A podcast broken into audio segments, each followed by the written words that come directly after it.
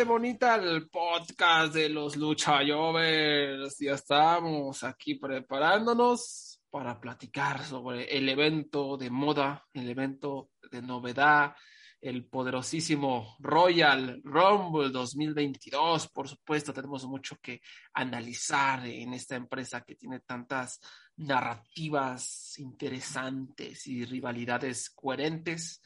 Eh, y gente joven, victoriosa en, en, estos eventos. Y por supuesto, el, el, buen Abraham Delgado está aquí para, para analizar todo lo que fue este magno evento. A este, un evento cinco estrellas. Estos dos Royal Rumble, por alguna razón, que Wally sabe, porque yo se lo dije antes de comenzar, me tocaron el corazón. Sí, sí, sí. Sí, y Brock Lesnar, por alguna razón, es como si hubieran dado un shot en mi bolsillo. Es hubieran dado una felicidad que más, sabe que, que, es difícil comprender.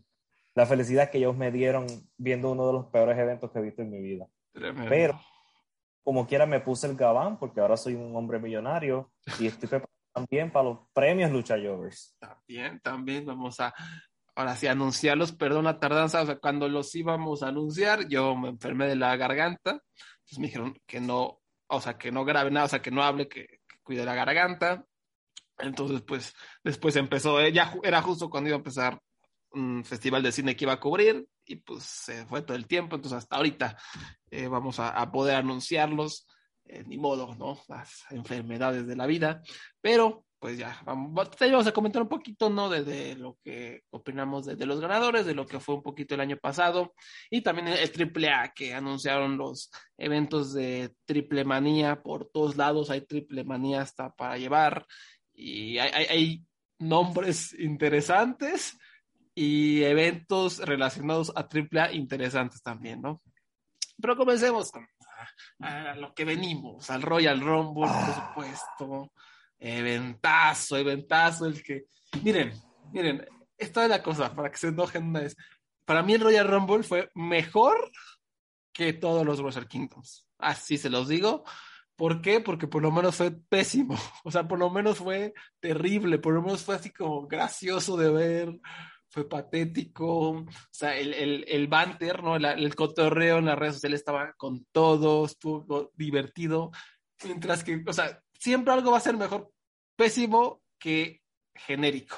¿no? O sea, blando. Sí. Así como, eh, ¿no? Y esto por lo menos estuvo cotorro. Wrestle Kingdom fue es... como, uh, o sea, fue como el meme, no sé, Patricio Estrella viendo, o sea, cayéndose la baba por tres horas. O sea, eso fue Wrestle Kingdom. y eso es New Japan. Y aquí, por eso siempre digo que prefiero WWE que, que New Japan, porque por lo menos hay, hay algo, ¿eh? evoca sentimientos, ¿no? Evoca algo, es memorable por algo. Malo, pésimo, pero es memorable. Y New Japan, no, no, me, acuerdo, no me acuerdo nada de Wrestle Kingdom. Nada, ni un movimiento o sea, me acuerdo más o menos que ganó Shima, eh, ya, no me acuerdo de absolutamente. El Real Rumble se va a quedar en memoria, porque cómo, cómo se va a olvidar esta porquería que, acá, que acabamos de ver, ¿no? Dime, ¿cuál es, ¿cuándo fue la última vez que tuviste un evento así de malo? Eh, yo estaba no pensando y yo, y yo no recuerdo. ¿Sabe? Un, ¿Sabe? Que no hizo nada de sentido, nada. Y por alguna razón, yo no sé si soy yo nada más, pero la lucha de Becky Lynch y Doudrop, yo, yo la sentí más larga que los dos Royal Rumble. Yo, yo, yo no la vi. pero ya, ya no es. No, sí. Si quieres opiniones, yo vi el show completo, de principio a fin. Sí, sí. Como un pervertido que eres. La, la primera lucha, Roman Reigns contra Seth Rollins. yo necesito saber porque yo sé que ahora mismo hay un fanático de Roman Reigns escuchando. Sí, sí, sí. Sí, de o sea, seguro. Hubo, hubo, un voto por Roman Reigns en los premios sí. luchadores al mejor rudo, que, que, me parece un buen voto porque creo que, digo, he hecho su papel de rudo, me parece que bien, ¿no? Dentro, dentro de la empresa. Eh, entonces, Entonces debe, debe de haber un fan. Sí. Es que, Ahora, es que, a ver, dime. no, no, es que yo quiero que esa, pe- yo tengo una pregunta para esa persona. Porque genuinamente, escríbeme al DM. ¿Por qué Roman Reigns encontró que al que Seth Rollins usó la música de Shield para entrar y la ropa de Shield? Yo quiero saber por qué Roman Reigns encontró esto tan desesperante, tan... Desconcertante, ¿no?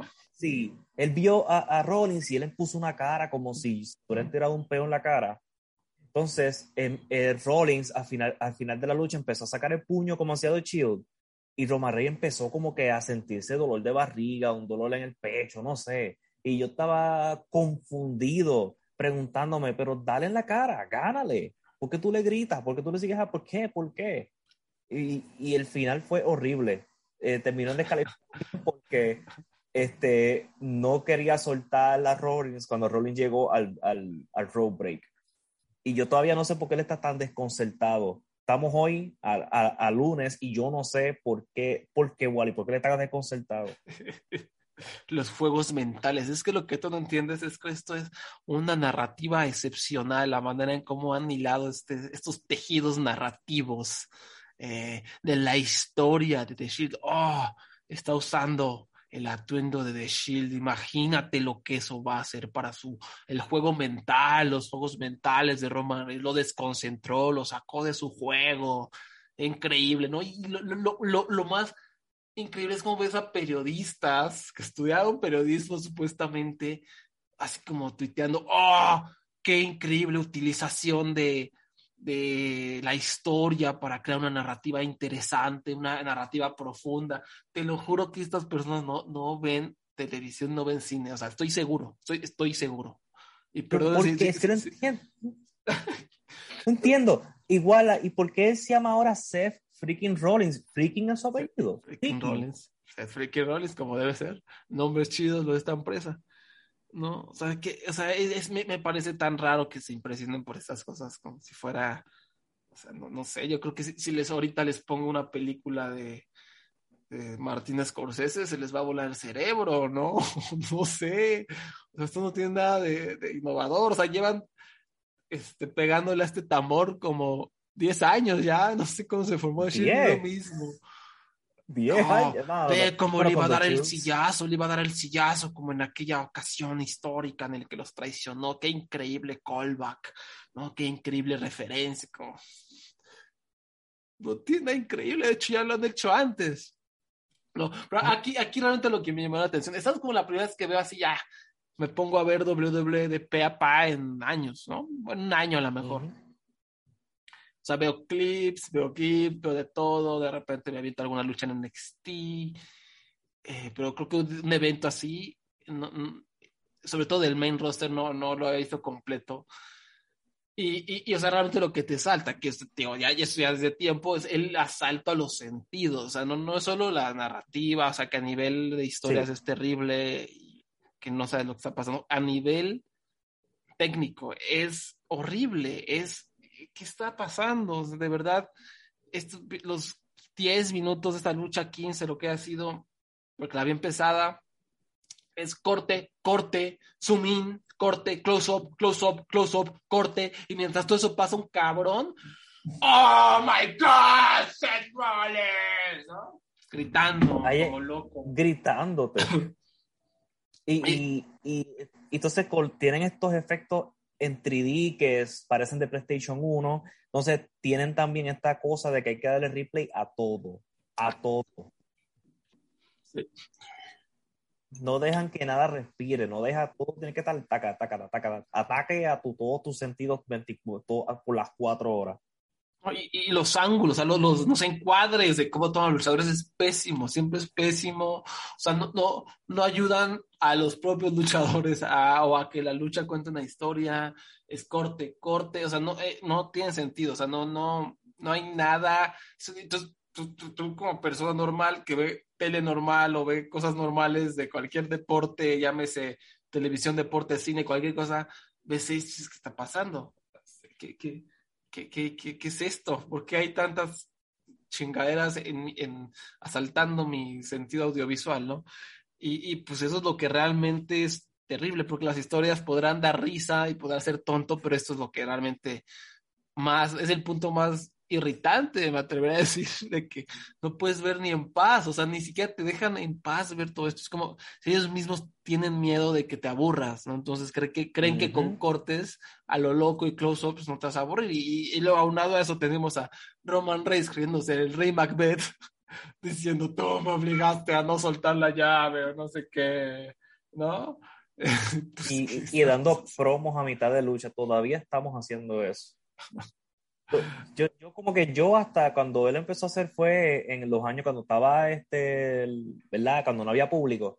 Y yo hasta entendía que posiblemente él hacía eso como para llenar ese espacio, aunque no me gustaba. Pero ahora tú no tienes que hacer eso porque el público no te está escuchando. Eso es, esto ni siquiera te preocupa por el, la persona que está en vivo allí. Ahí vamos a hablar de Royal Rumble de mujer antes de que me siga. porque después, pues obviamente, acá em, comenzamos con el, el Real, déjame saco mis notas, ¿no? este, tengo muchas notas. Eh, Dios mío. El, Primero, el, la, la, la, victoria de Ronda Rousey me, me tocó el corazón y me encantó. Por supuesto, unos, unos que 20, unos 200 dolaritos al, al, al sí, sí. a la buchaca. Sí, sí. No, pues empezó Sasha Banks, obviamente, con su atuendo de, de, de Sailor Moon, bastante cool. Eh, y después sí. la, la, primera leyenda, ¿no? Melina. y llega y la leyendan en 10 segundos, ¿no? En 10 segundos. Ok. Y ¿Tú la, sabes gente, recuerda? la gente enojada, qué falta de respeto para la leyenda Melina, la leyenda Melina, ¿no? Eh, Esto Royal Rumble de mujeres, curiosamente, ok, tú te, imagínate que hay un fanático de luchar de WWE que está en coma, ¿verdad? Y se levanta de la coma. Y él dice, quiero ver qué ha pasado en los últimos 15 años, ¿verdad?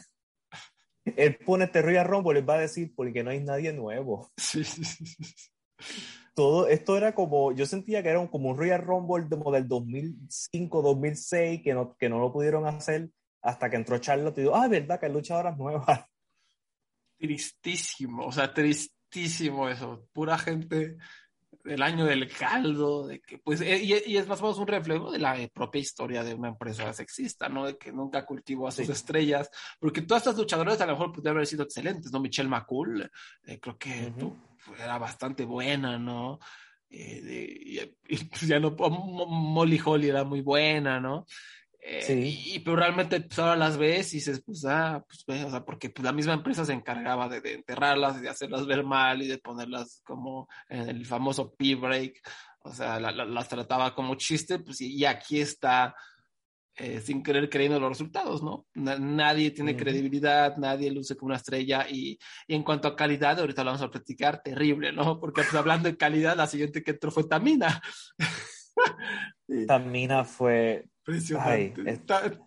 Entonces salió Kelly Kelly, la leyenda, salió la, la leyenda True, Alilla, ¿no? Y también en vez de eliminar a la gente, estaba pidiendo que eliminaran a la gente. Como una tú, completa, tú... una genio también, verdaderamente. O sea, es increíble que, como que, que, la ficción imita la realidad. Es pésima y hasta en el kayfabe es pésima porque está evitando ganar. O sea, no, no puede ser yo me pregunto por qué, que, que, ¿sabes qué es lo curioso? Que Stacy Kibler y Tori Wilson nunca quieren estar en estas cosas. Sí. Yo siempre escucho, he encontrado eso bien interesante. No sé si es porque encontraron más éxito mainstream o no sé. Este, y, y eso siempre, y Tristratus es una que estoy seguro que siempre dice, eh, no estoy interesada. Pero sí estaban, o sea, en los rombos anteriores sí llegaron sí, a estar, ¿no? O sea, to, to, ya todas han estado, solo falta eh, no sé, Jazz. Creo que es la única que falta, Jazz y Gail oh, wow. King, que obviamente nunca va a estar. Um, Esper eh, no, esperemos. No, y Mickey James, de verdad, uf, hablando de personas que es increíble que después de todo lo que ella habló, eh, ¿verdad? Del incidente de que le botaron en una bolsa de basura todo, toda su pertenencia y se la enviaron por FedEx a su casa cuando fue despedida de la WWE, la llaman para Real Rumble y vuelve inmediatamente. No tiene, no tiene agallas. Pero pues bueno, un chequecito, ¿no? A lo mejor ella dijo, a lo mejor su mentalidad fue, ah, vamos a sacar dinero a esta empresa, jodida, todo eso más le iba a echar ganas. Pero de todos modos, o sea, que, que falta de sí. dignidad, ¿no? O sea, que... Sí, porque la, la, las Iconics las invitaron y ellas dijeron, no. pues sí, es que es el descaro, aparte de invitar a las Iconics. aparte de las leyendas, ¿no? Sí, Ay, la y luego de risa Cameron. to- toda esta gente tiene que fingir que, ah, ve esta persona tan importante entrando al ring, ¿no? Ay, Dios, Aliyah, Liv Morgan, Queen Selina, Bianca Belair, Dana Brooke, Michelle McCool, Sonia Deville, que llegó y aplicó la vieja confiable, la, la- la siempre creativa del WWE me voy a la mesa de comentaristas para hacer tiempo, mientras Corey Graves dice algo de comentarista rudo, jajaja, jijiji. Eh, y, aparte los comentarios. Carmela. ¿no? Eh, Y Carmela, la, la- que no sé si sabe, pero es novia de Cody Graves. Sí, sí, sí. Aparte, me en, lo, me lo en- dijeron. en- en En kayfabe, kayfabe te- por ejemplo, So- So- So- Sonia Deville es la jefa, o no sé qué, es como una jefa ahí, ¿no? Entonces, ¿por Ajá. qué- si es tan jefa, ¿por qué no se pone el número 30, no? ah, no, es el número 11. Ah, pues va, ¿no? Luego entra Dana, Dana Brooke y Byron Saxton. ¡Oh, este podría ser la sorpresa de la velada, ¿no? ¿Qué vergas? O sea, no, no hay credibilidad en nada de lo que esta gente dice, ¿no? Y luego es, luego no sé, yo no sé qué pasó, que me, me distraje y de repente Carmela traía la máscara de Mankind. ¿Tú sabes por qué trae la máscara de Mankind? Yo, Oh, oh. yo no sé. Esto, todo, todo donde yo estaba, todos nos preguntamos lo mismo. Oye, ¿por qué ella tiene la máscara de manca? No sé qué está pasando. Este, Natalia, Notes, Nati Notes Up, eh, el número 12 entró, por supuesto. Otra vez, a- y es increíble, pasan los años y sigue siendo igual de mediocre en el cuadrilátero. Luego Cameron, eh, que- o sea, ¿quién dijo quiero ver a Cameron en el Royal Rumble? ¿Quién? Estoy, Y- y- esa, esa sí que es una me sorprende porque ella tiene fanáticos y yo creo que tiene más fanáticos y mueve más personas que Natalia. Y eso es algo que debe, es increíble. ¿Pero por qué? Yo no sé, yo, para mí, yo no sé, pero yo pienso que es una presencia online. Ella debe ser que tener un buen ins- Instagram game o algo así, Sí, para sí, tener. sí. Porque cuando tú, si tú la buscas en Twitter y eso, como que las personas estaban, había más personas como que feliz por ella que por, no sé, Natalia. Qué extraño, ¿no? Y, y entró justo a tiempo con Naomi para revivir ese, ese histórico momento en el que Cameron intentó cubrir a Naomi Sí. cuando Naomi estaba de espaldas, ¿no? Ah, Cuéntele, ref, cuéntele, referí, está de espaldas, ¿no? Este, tremendo. Uh, entonces, y Naomi entró y estaba molesta porque votaron a su amiga de Royal Rumble. Y yo me estoy preguntando, pero ¿por qué tú estás molesta? Esta es la regla. Se ¿Cómo que tú no quieres ganar? Te están ayudando. No, de verdad, yo sabía que yo no voy a, pero yo no voy a decir nada. Luego Rhea Ripley que, que no sé qué le ¿Qué? pasó. Y, no, y- y topa este momento, Charlotte- me, me estoy, me estoy adelantando le la pasó. lucha. Sí, sí, sí. Charlotte, le Charlotte- pasó. Charlotte le Charlotte le pasó. pasó. Un momento en el que me parece que era Bianca. Ay, déjeme ver si aquí lo anoté. Déjeme ver si aquí lo anoté. Alita, iba a eliminar a Alita, Rhea Ripley. O sea, hizo ya el trabajo sucio, ya la tenía en el borde del cuadrilátero para eliminarla. Y de repente llega Charlotte y ella es la que le da la patada a Alita para eliminarla. O sea, es- es- y esa es como una encapsulación de lo que pasa con esta empresa. O sea, aquí está esta oportunidad de decir, ah, Rhea Ripley va a eliminar a la leyenda Alita, va a eliminar, va a tener, va, digamos, es una, una cabellera importante para Rhea Ripley. Ella ya hizo el trabajo sucio, ya está por hacerlo. Y en vez de que sea ella quien definitivamente la elimina, es Charlotte Flair. Ugh. O sea, es Sí. increíble lo que hace esta empresa, es increíble. Es- Este pequeño detalle dirán, qué mamada, Wally. No, esto es lo que hacen constantemente. Este es como un microcosmos de, de cómo opera el booking de esta empresa. Y fue lo que pasó en la rivalidad de Charlotte contra Rhea, que recordarán, lucharon ahí en un Ujú. WrestleMania y toda la gente está emocionada. Ay, sí, van a hacer a Rhea Ripley una estrella. Y acuérdense, Rhea parecía una estrella, o sea, tenía look, tenía este, igual la, la, la fortaleza física, eh, luchaba bien, tenía la presencia, estaba encumbradísima en NXT UK. La traen aquí. Y los fanáticos. Ajá. Eh, espérate, eh, espérate, de- de- deja que todo se desenvuelva, espérate, ya pronto va a tener su victoria de vuelta. No, fue un entierro brutal lo que le dicen a Rhea Ripley, o sea, ¿por qué? Y eso es algo que se ha escuchado en más de una ocasión, que porque se- según los directivos, Rhea se parecía demasiado a Charlotte, como que porque eran güeras, ¿no? Entonces, ¿qué hicieron? Le, eh, la, hicieron cambiarse el look más de lo que ya estaba cambiado Sí. y pues no, te- no vamos a tener a dos Charlotte Flair, entonces vamos a enterrarla y la enterraron brutalmente, era derrota tras derrota, eh, la, la hicieron ver mal, mal, mal, pero los fanáticos, no, espérate, esto le va a beneficiar porque significa que le ganó una grande, aquí, ¿qué pasó? No tenemos a una estrella, no tenemos nada, Ferrari Ripley no es absolutamente nada y este momento lo encapsula, ¿no? Ella tiene la oportunidad de eliminar una leyenda y WWE dice, no, tú no la vas a eliminar, la va a eliminar nuestra estrella, Charlotte Flair. Terrible. Que lo, lo curioso es que yo creo que lo he dicho más de una vez en este podcast. Lo que ellos quieren que Charlotte sea, lo es Sacha Banks y lo es Becky Lynch. Sí. Y, y es esta insistencia con Charlotte y, nunca va a pasar. Nunca va a pasar. Yo no creo que ella vaya a tener en su carrera un momento Roman Reigns donde vaya al fin llegar al evento estelar, un, un tipo de evento estelar y de, y de fama como la tiene él. No creo que vaya a llegar. ¿No? Y, y aparte, per- terrible, o sea, toda esta lucha terrible, o sea, era una, Ujú. parecía que estabas viendo un amateur, que no sabía dónde poner las patas, eh, no daba un, un movimiento bueno, se equivocaba, parecía, repito, o sea, una novata total, ¿no? Luego entró Ivory, que fue uno de los pocos momentos que, que me parecieron bu- divertidones, buenos, nostálgico totalmente, porque entró con el gimmick del Right to Censor, y, y aparte me está impresionado porque si tú ahorita ves el, el- precisamente el Royal Rumble del 2001, donde creo que participó en una lucha antes de, antes de la batalla real, eh, o esto hay de manager con Right to Censor, está igualita, está igualita. También ayuda que trae todo, todo el atu- atuendo, ¿no? Eh, pero Ujú. igualita, o sea, parece que no ha envejecido ni un día está Ivory.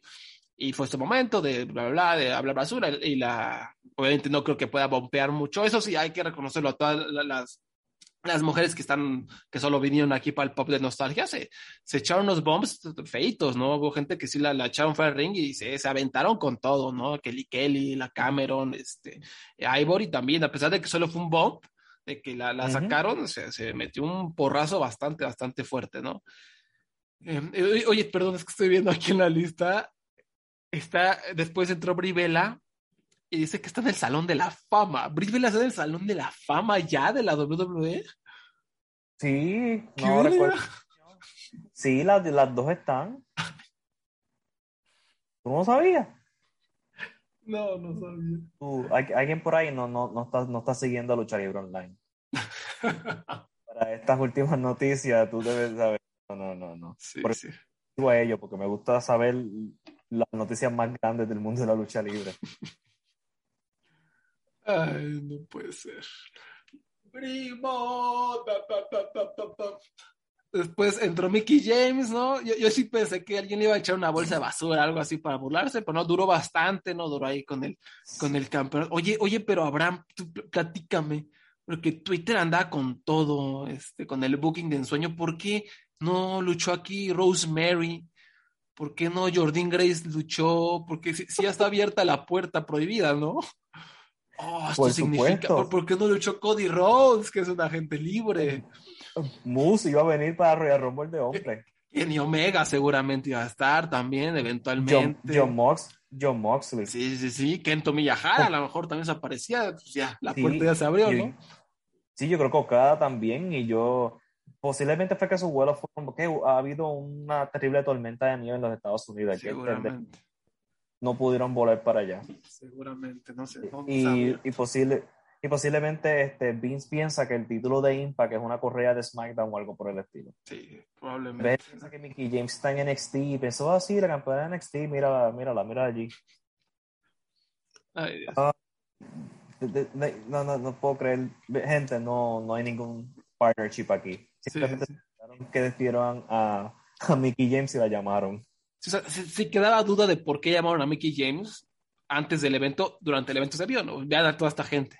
A Ivory, Brie Bella, Nikki Bella, Summer Rae, eh, Michelle McCool, eh, Kelly Kelly otra vez, Melina otra vez. O sea, ahí creo que entiendes por qué llamaron a Mickey James a pesar de que es campeona de Impact, ¿no? No tienen nombres, no, no hay nadie a quién van a llamar. No, pues tuvieron que llamar a Mickey James. A lo mejor ni sabían que era campeona. Estoy seguro que ni sabían que era campeona de Impact, No. que la llamaron y pues, oye, soy campeona, pues cáele ni pedo. O sea, necesitamos nombres, ¿a qué podemos hacer? Em, y pues ya, o sea, y pues bien para Impact, les, les sirvió ahí tener el nombrecito en la pleca que aparece y hacerle publicidad y, y, no le fue mal, o sea, no le enterraron, de Mickey James tuvo ahí sus, sus momentos interesantones, creo que no, no, no eliminó a nadie, naturalmente, pero pues, no, no, no, lució mal Mickey James. Y, entró con su música de entrada de, de, Impact también. Sí. Sí, entonces la próxima que entró fue este... Alicia Fuchs. yo creo que tú eres de los fanáticos de ella, ¿no? Yo sí era fanático de Alicia Fuchs.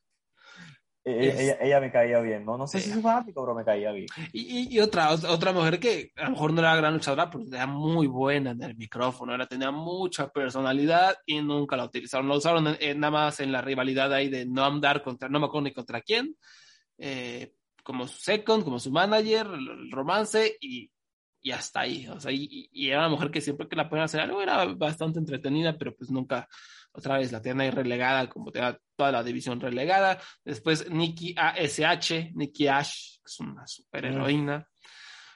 Ah, Summer Rey, ah, aquí, aquí anoté, ¿no? Llega oh. Summer Rey, llega Summer Rey y, y dice el comentarista, ah, y continúa el desfile de leyendas. Ay, Dios.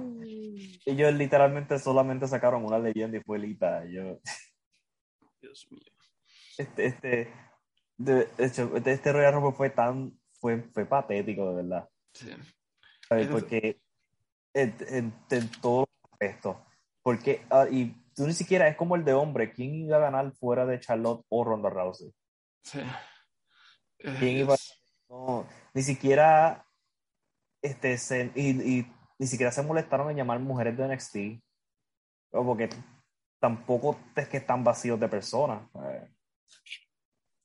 Dakota, yo, yo, yo creo que eso es este, también un indicador de que cuánto Vince odia NXT o cuánto, o, cómo es que lo, lo, está queriendo separar. O sea, si tienes esta escasez y no quieres llamar a Dakota Kai, ¿no? Pues significa, o a Yoshirai o quien sea, pues significa que claramente o no les ves potencial o no te importa y ahorita ese NXT lo quiere separar. Entonces, eh, creo que está bien marcada como el, el odio de Vince o la renuencia de, utilizar o confiar todavía en NXT, ¿no? Y, por ejemplo, Sarah Logan, ¿qué onda con Sarah Logan? O sea, la, despidieron, ya viendo con su atuendo, el, atuendo que había preparado para, para atacar el Capitolio, pero... Eh, por, lo menos, por lo menos lo pudo usar este, para la lucha. Para luchar 43 segundos, ¿no? digo, yo ni sabía que estaba despedida, la verdad, y me enteré después y pues va, Qué bueno. Lita, Mighty Molly, que entró con el atuendo superhéroe para hacer un momento ahí cotorrón con Nicky Ash. Igual sobreactuado, porque obviamente Nicky Ash tiene que gritar, porque es lo único que sabe hacer. En el 28 está entró. Loca. Está loca, oh. Entró, entró Ronda Rousey en el número 28 para hacer muy, muy feliz al señor ah. Abraham. Y, y, procedió este, a, a, luchar peor que Nick Cage. O sea, no se puede mover Ronda. Yo, yo me imagino, yo me imagino para empezar, Ronda nunca fue una excelente luchadora en el, en el año que estuvo activa, ¿no? Lo, lo, que hacía muy bien es que preparaban muy, muy, muy bien sus contiendas, o sea, las preparaban, no, luchaban a lo mejor semana a semana en Raw ni nada, pero se, dedicaban a, utilizar el tiempo para preparar. Voy a luchar contra Naya Jax en un mes, vamos a ensayar, vamos a preparar, y pues funcionaba, y, y, y como resultado tuvo un gran año, o sea, sus luchas eran muy, muy entretenidas, eran distintas a todo lo que los demás ofrecían y, y yo insisto, ese año Ronda Rousey fue lo mejor en, toda la industria, era algo vistoso, era algo nuevo, se sentía una vibra distinta y tenía obviamente la vibra natural de patea traseros, ¿no? Y aquí pues o, también, o sea, obviamente está oxidada, a lo mejor le avisaron de antemano, o sea, no me sorprenderá que las negociaciones hayan sido hace una semana dos semanas y le dijeron, órale, vente y vas a luchar contra... Sí, para luchar contra Becky Lynch en WrestleMania. mejor también dos, tres días antes, ahora le cae y pues evidentemente como haya sido, pues terrible, ¿no? O sea, se movía muy, muy, muy mal, sus, sus golpes terribles. Solo Shane McMahon tiró peores golpes esta, esta noche. ¿Y tú crees, tú crees que ella se va con Charlotte o Becky Lynch? Yo creo que Becky Lynch es lo que van a intentar construir, porque pues Becky ahorita es mm. como su, su estrella, ¿Tú, crees que Charlotte? Pues fueron las últimas dos en el Royal Rumble. Es cierto, eso, eso luego suelen hacer. Y es, eso otra vez se la quitaron a Becky Lynch. O, o a lo mejor aplican la revancha, la otra triple amenaza, ¿no? Uy, eso, wow. Puede ser. O- otra vez no. En fin, pues la, la superestrella Ronda Rousey viene aquí a, a demostrar sus quilates. Shayna Bliss en el 30, Shotzi en el 29. Y pues ya no, la gente con más eliminaciones fue Ronda Rousey, luego, no, Charlotte Flair fue por supuesto Charlotte, la- sí. con 5, luego Ronda, luego con, em, con 3, Rhea Ripley, Brie Bella, Sasha Banks, Sonia y Natalia con 2. En fin, pues realmente no, la mayoría de estas personas no están en la empresa, están retiradas o semi-retiradas o no pueden luchar. Y, y de verdad, fue una exhibición abismal de calidad. Solo dos luchadoras mostraron calidad. Bianca Belair y Sasha Banks. Tal vez Rhea Ripley un poquito, pero para mí así que digas, ay, qué, qué gran momento, qué gran luchadora, no, no, no demostró nada, o sea, realmente solo esas dos personas, Sasha y Bianca, y ya, o sea, de ahí en fuera yo no, no, eh, y por ahí este, es- está, Shotzi, no, Shotzi, este, Shayna Baszler también creo que un poquito, Shay- Shayna un poquito, Ah, sí, sí. con los suplex y todo eso, pero de ahí en fuera realmente abismal, o sea, era una lucha que parecían Junkyard Wrestlers, ¿no? Que pusieron ahí su, su trampolín en el backyard y se pusieron a luchar, o sea, terrible, terrible.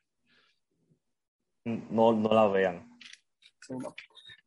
Muy, muy malita, pero aquí, y, y esa es mi, mi opinión, a lo mejor poco popular, pero igual, o sea, el año pasado no había Royal Rumble, pero hace dos años igual, fue igual de malo, fue igual, igualito de malo, pero como que toda la gente, no sé, todavía tiene esperanzas en WWE, todavía había, ah, sí, Rumble, y véanlo, véanlo, malísimo, malísimo, no sé si peor que este, Yo- pero igual de malo. E- Este, este ha sido el peor, el peor Rumble de mujeres. Y por lo menos yo considero que eh, lo, eh, lo bueno es Real Rumble que por lo menos una hora divertida, pero en este caso ni siquiera fue una hora divertida. Para mí Ok. sí, porque me dio mucha risa ver a Tamina Bueno, evitando gente que fuera eliminada. sí, sí.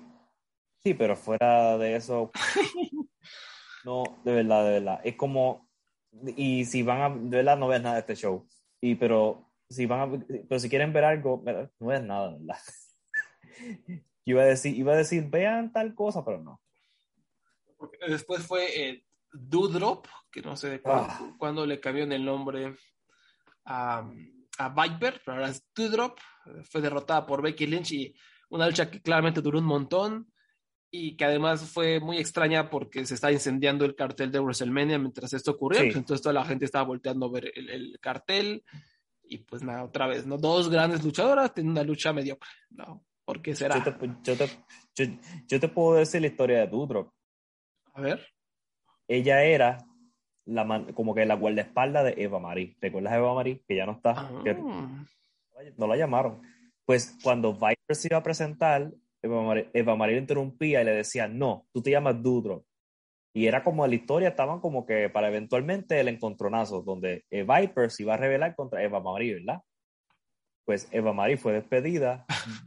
Viper nunca tuvo su momento de verdad de, de, de reivindicación y se quedó con el nombre de bullying. Ay, Dios mío. Pues a So, ver. le hicieron bullying y decidió quedarse con ese nombre.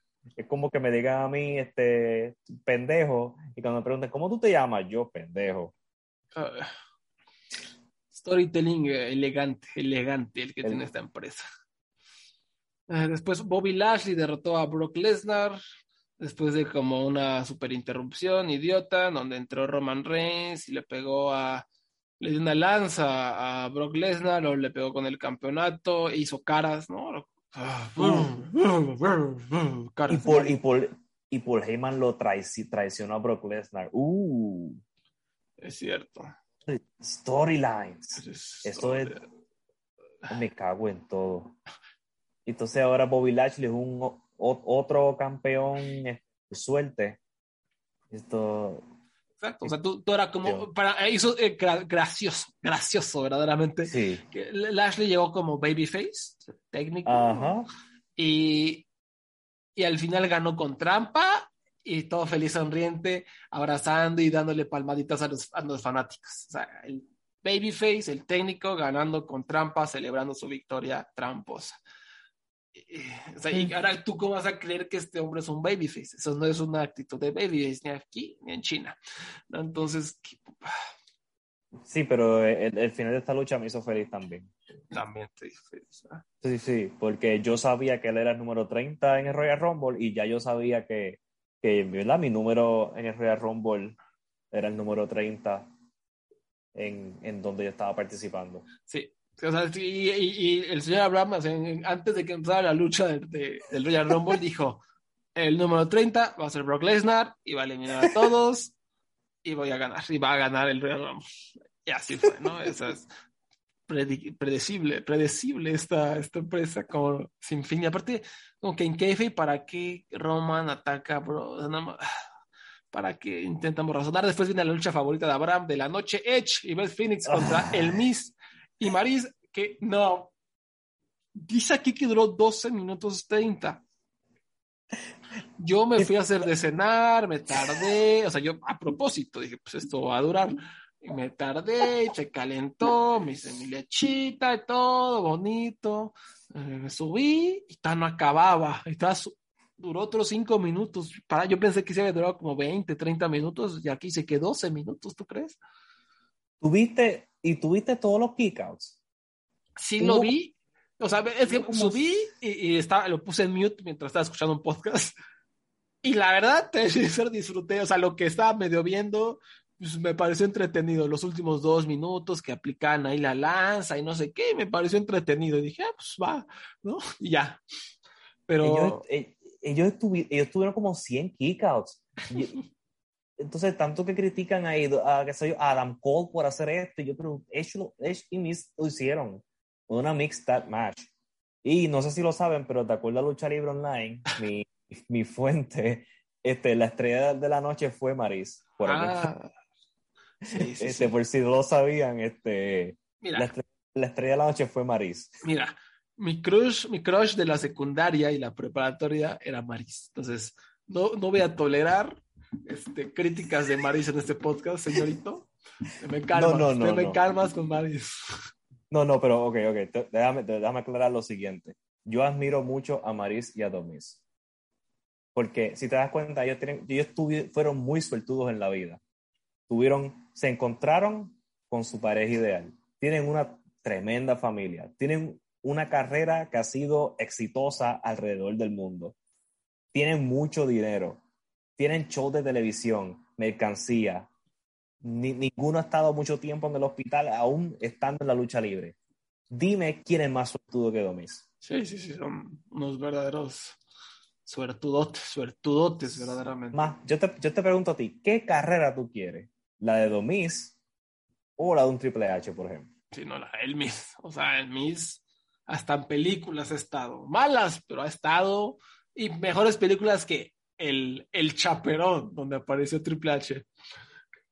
¿Tú quieres la carrera de Edge o la de Domis? El Miz, o sea, sin lesiones, lesiones muy tranqui, si es que tuvo unas rivalidades les... interesantonas, o estelarizó ¿Nunca se retiró? Sí, exacto, no tuvo que retirarse. El Miz se sacó la lotería y, y trabajó duro sí. por ello. Sabemos, a él le costó, le costó trabajo, ¿no? Entrar en sí. el negocio y le cayó la boca a mucha gente. Y sí, qué bueno, ¿no? Qué, qué bueno que le, que, le, que le haya ido bien, ¿no? Y por eso se respeta Eh, al Miss, se respeta. Y aparte está bien, o sea, eh, es, es, perfecto para esta empresa, o sea, no, no, no es un gran atleta ni nada, es entretenido, tiene a sus fanáticos y pues eh, obviamente él va a ser leal, ¿no? Deja caer a los luchadores, pero este, yo, yo lo respeto mucho, no quiero verlo, pero lo, lo respeto mucho. Sí, bendito sea, bendito seas, Miss. Aquí. Este, segme este segmento de Domis estuvo mucho mejor que esta lucha, así que mejor escucha sobre, mejor estudia la vida de Domis antes de ver esta lucha. A mí me gustó el final, fue lo único que vi los últimos dos minutos. A mí me gustó. Por eso, bueno. porque viste, tuviste dos minutos, yo vi doce. Creo. Digo, yo, yo sentí pero tuviste. no, no, le creo a Wikipedia, quise 12, de verdad que no, porque me tardé haciendo mi cena. Después, obviamente, ya el Royal Rumble, la batalla real, Uf. 30 hombres. Y aquí tengo que admitir, yo dije, están Michael Cole y Pat McAfee en los comentarios. Y dije, no voy a aguantar a Pat McAfee, porque de verdad en, el, en la primera, la de Seth Freaking Rollins contra Roman Reigns, dije, me quería sacar, me quería echar lava ardiente por los oídos. Y eh, como hasta, o sea, yo, hubo un punto en el que dije, prefiero escuchar a Kevin Gill que a Pat McAfee. Dije, no, no, no, Está pesado, está pesado eso, ¿no? Ya después de un rato me, me retracté, dije, no, no es cierto. O sea, o sea, Pat McAfee es malo, es horrible, grita, pero de repente mete sarcasmo, de repente como parece que él mismo está burlando lo que está pasando y como que ya te acostumbras, ¿no? No, Kevin Gill es, este basura ardiente, el peor comentarista en la historia de la lucha libre internacional de cualquier país. O sea, estoy seguro que si hay una empresa en, en, en, en no sé, en Alemania que nadie conoce, estoy seguro de que los comentaristas son mejores que Kevin Gill, ¿no? Kevin Gill es la peor basura en la historia de, la lucha. Basura, basura, basura. Entonces, sí, Pat McAfee no, no ganó el premio al peor comentarista, o sea, es Kevin Gill. Es Kevin Gill 100%, sin duda alguna. Eh, y bueno, pues la lucha, pues sí fue malita, ¿no? El, el Royal Rumble, por supuesto, tuvo un par de momentos destacados, a mi parecer este, yo, yo, este, por lo menos lo que yo diría, por lo menos el principio, como hubo, buenos luchadores, fue, muy divertido. Sí. Eh, Styles este, y Nakamura, ¿no? Como quizás ah, lo que pudo haber sido, ¿no? Y la verdad, ah. Styles para mí fue lo, lo, que cargó un buen rato la lucha. Sí. Styles hacía cosas muy buenas, mucha calidad, se notaba, o sea, que le era la estrella, ¿no? Y fue también de, lo más destacado y fue como el veterano que aguantó esos primeros 30 minutos antes de que todo, se perdiera fuera el toilet. Nakamura, cinco minutitos y de vuelta a surfear. Austin Theory, que está vestido como un percebe. Ah, y aparte entra y. Ah, es, la mascota del señor McMahon, ¿no? Ay, Dios mío. Después entró Robert Root. Yo no sabía que le habían quitado hasta la música al pobre. O sea, no tiene personalidad, no lo dejan hablar, nada, y, le quitan hasta el nombre de adulto. Música. Sí, el nombre de adulto. La, aparte, lo podemos abordar, la música de todas estas personas, y, eso veo que vi que le para mí, te repito, este Rumble también fue malo, hace dos años también fue muy malo el Royal Rumble, hace tres años también fue muy malo el Royal Rumble, pero yo creo que la gente está cagándose más en el Royal Rumble porque primero ya está harta de WWE, y como nosotros pronosticamos, como yo pronostiqué por años y años, y segundo, por la música. O sea, por lo menos en otro Royal Rumble es como, ah, la emoción de escuchar la música, ya sabes quién es. Ahora, pues como ya nadie ve WWE o se ve poquito, ya, ya no reconocemos las músicas de entradas, entonces hay todavía menos emoción. O sea, a lo mejor Robert Root no te hubiera emocionado verlo en un Royal Rumble, pero si hubieras escuchado los Glorious, a lo mejor los primeros segundos hubieras dicho, ah, reconozco eso, qué, qué feliz soy. Pero no, ahora ni siquiera eso, ahora escuchas una música feísima genérica y no sabes ni quién es, ¿no? Y creo que, creo que eso también influyó mucho en que no, sabías quién iba a entrar o quién era y era como, cada entrada era anticlimática, era, no era emocionante, era como ah, esa música fea, música fea, hay que decirlo, fea, fea, fea. Eh, no sé por qué igual Vince o quien haya sido erradicó todo, es, eh, ¿cómo se llama? CFO, CFO, que eran los, los compositores de NXT, que se, rifaron varios temas bastante buenos, como que ya casi todos los quitaron, ¿no? Y lo, que queda a lo mejor son eh, pequeñas sugerencias musicales, pues ya como Sami Zayn, ¿no? Que entra con el tan, tan, tan y luego se cambia a otra cosa espantosa, ¿no? Pero de ahí afuera lo radicaron, como igual intentaron erradicar todo lo que quedó de NXT. Hasta la música. Hasta la música. Eh, este, Montes Ford, perdón, lo veo, es una estrella, o sea, ¿no? qué desperdicio, qué enorme carisma tiene y desperdiciado. Es como, es como Bianca, tú lo, todo lo que tú quieres es llorar. Sí. Desperdicio total. Y pues este, bastante aburrido, ¿no? Sí, y lo, lo, increíble que de los highlights de este, uno de ellos fue Bad Bunny, un hombre que no es ni luchador. Sí, para mí fue el highlight de la noche. Divertidísimo, pues, un vato en pedo y respeto muchísimo todo lo que ha hecho para entrenar. Poquito, o sea, podemos contar con la, no sé, con los dedos, no sé si de una mano o de dos, la gente que a lo largo de todos los años de esta empresa las celebridades que de verdad le han echado galleta, ¿no? Y Bad Bunny es uno de ellos, Ujú. y aquí, pues, muy divertido, se echó su planchita, se echó su Canadian, eh, recibió un F5 durísimo, o sea, es no porque se nota la, la pasión, y eh, yo me, me pareció algo muy divertido, o sea, su tristísimo, pero fue como, ah, por fin entró Bad Bunny y dije, por fin una estrella. Por primera vez en este Rumble, digo, ahí vino una estrella, ¿no?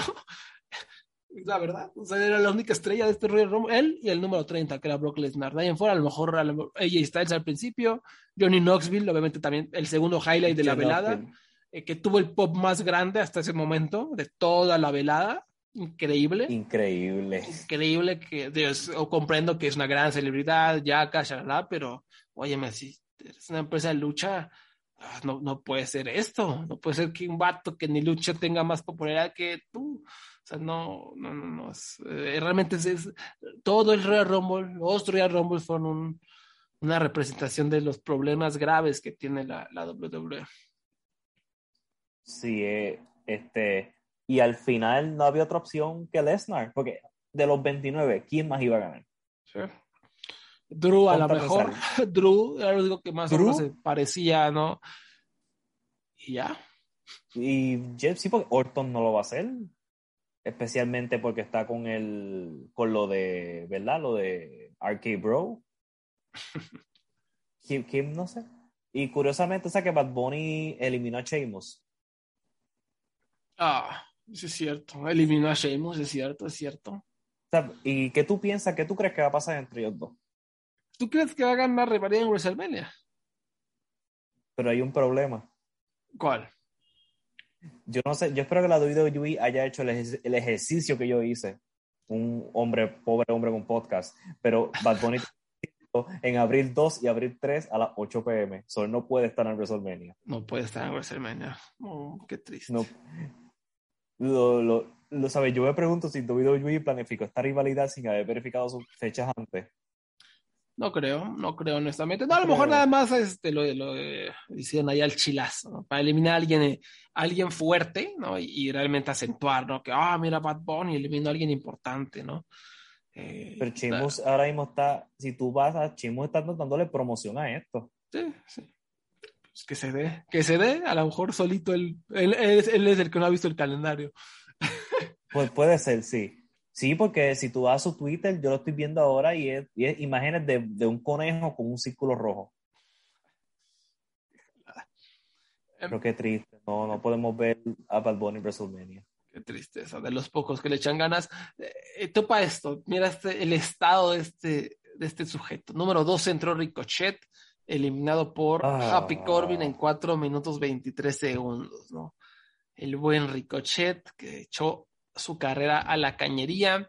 Dominic Misterio fue el número 14, eliminado Mm. también por Happy Corbin. Y aquí topa esto, o sea, el, el build, la construcción rumbo a, al Royal Rumble fue que Rey Misterio y Dominic Misterio están acá como que eh, dándose lecciones de lo importante que es ser, como dicen en inglés, every man for himself, ¿no? Cada quien por su cuenta en el Royal Rumble. Entonces, Rey Misterio, eh, en uno de esos ejercicios tontos que hacen cada año antes para recordarle al público cómo se elimina a la gente en el Royal Rumble, pues Rey Misterio arrojó a Dominic sobre la tercera cuerda y le dice, ¿ves, hijo? Recuerda que es cada quien por su cuenta. Y, oh, no puede ser, papá, ¿no? Y como que hubo este juego, como la construcción las semanas previas al Royal Rumble, y ya que es el Royal Rumble, Dominic Misterio lo eliminaron antes de que entrara Rey Misterio. Entonces, ¿para qué hacemos toda esa construcción? Ah, Bueno, que- pero tú estás esperando un tipo de, de, de- de lógica de ellos.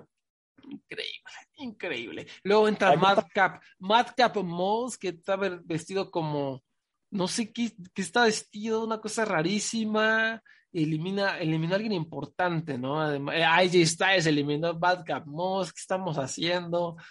Eh, ¿Tú sabes cuál es el Tú sabes que Madcap Joe, Mad, Madcap Moss dice chiste. ¿Qué? ¿Cómo?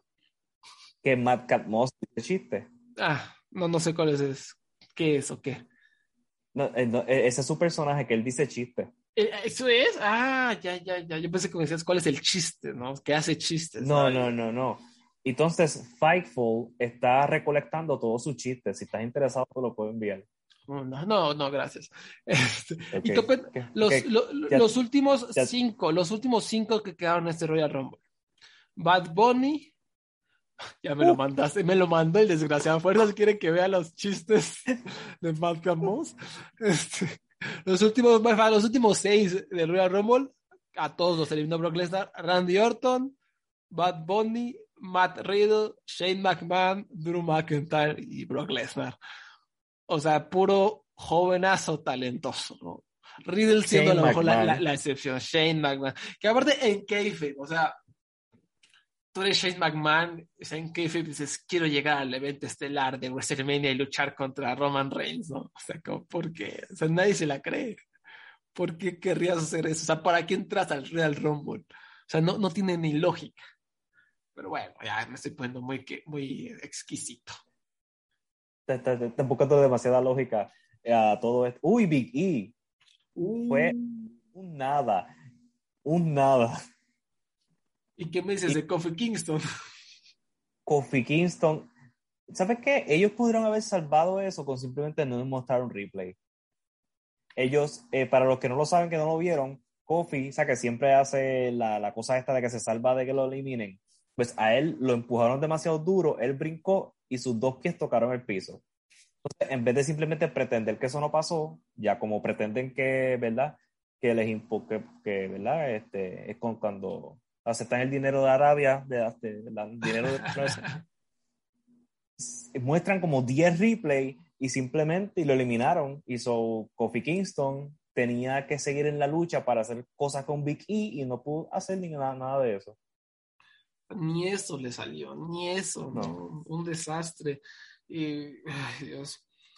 Esco- esco- esconden, esconden las cosas de Matt Riddle, pero no pueden pretender que Kofi no pisó el piso. No, y los comentarios. Michael, con aquí, aquí anoté la cita exacta, ¿no? Entra Montes Ford y Michael Cole dice, oh, hablé más temprano con Montes Ford y me dijo que va a brillar en este Royal Rumble. ¿Eso qué verga? ¿Eso qué? Ah, hablé más temprano con Juanito y me dijo que va a ganar el Royal Rumble. Está muy esperanzado. Ah, va. Son cosas que realmente patéticas, o que no agregan nada, absolutamente nada a la lucha, las músicas espantosas. Entró Dolph Ziggler y dicen, wow, lleva 15 Royal Rumbles, ya está por, eh, por igualar a Kane, y solo ha eliminado a 12 personas en 15 Royal Rumble. Yo he tenido mejor suerte con mujeres de lo que la ha tenido en Royal Rumble. Híjole, híjole. No, no, no.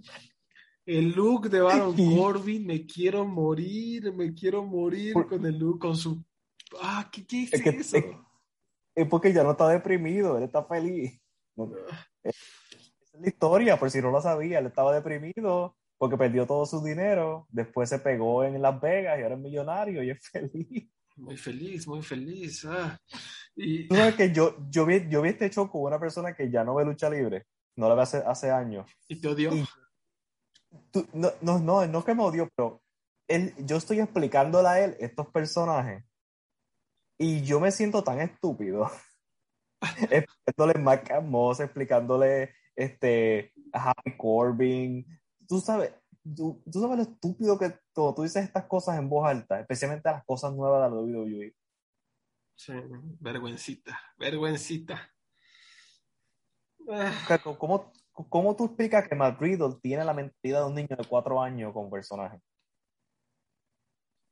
Porque él, Riddle entrando con una scooter y él me pregunta, ¿por qué él está con una scooter? Entonces yo tengo que decirle, porque él es como un, porque él fuma marihuana, so él es como estúpido, pero tiene como cerebro de un niño de cuatro años y dice chistes de niño. Y, es- y entonces es equipo de Randy Orton, Randy Orton es malo y él es como que bien serio y él es como que bien goofy y son RK bro porque él dice mucho bro porque como fuma marihuana él dice bro también y entonces, mira, yo me siento qué graciosa es esta empresa. ¿Entiendes? RKO y bro, RK bro. Y estoy seguro que ahora mismo hay una persona que le dio pausa al podcast porque dijo, yo no quiero, eso suena tan estúpido, yo no quiero que Abraham me siga hablando. Horrible. ¿Qué rompo el 2022? Tremendo. tremendo. También El aquí- show aquí- favorito. de- el show del año de Lucha Libre Online. eh, ah, el Lucha Libre Online. Qué gran evento, reivindicación. Ah, WWE. ¿Quién hizo el mejor split? ¿Melina o Sasha Banks? ¿no? Iban todos los pervertidos a comentar.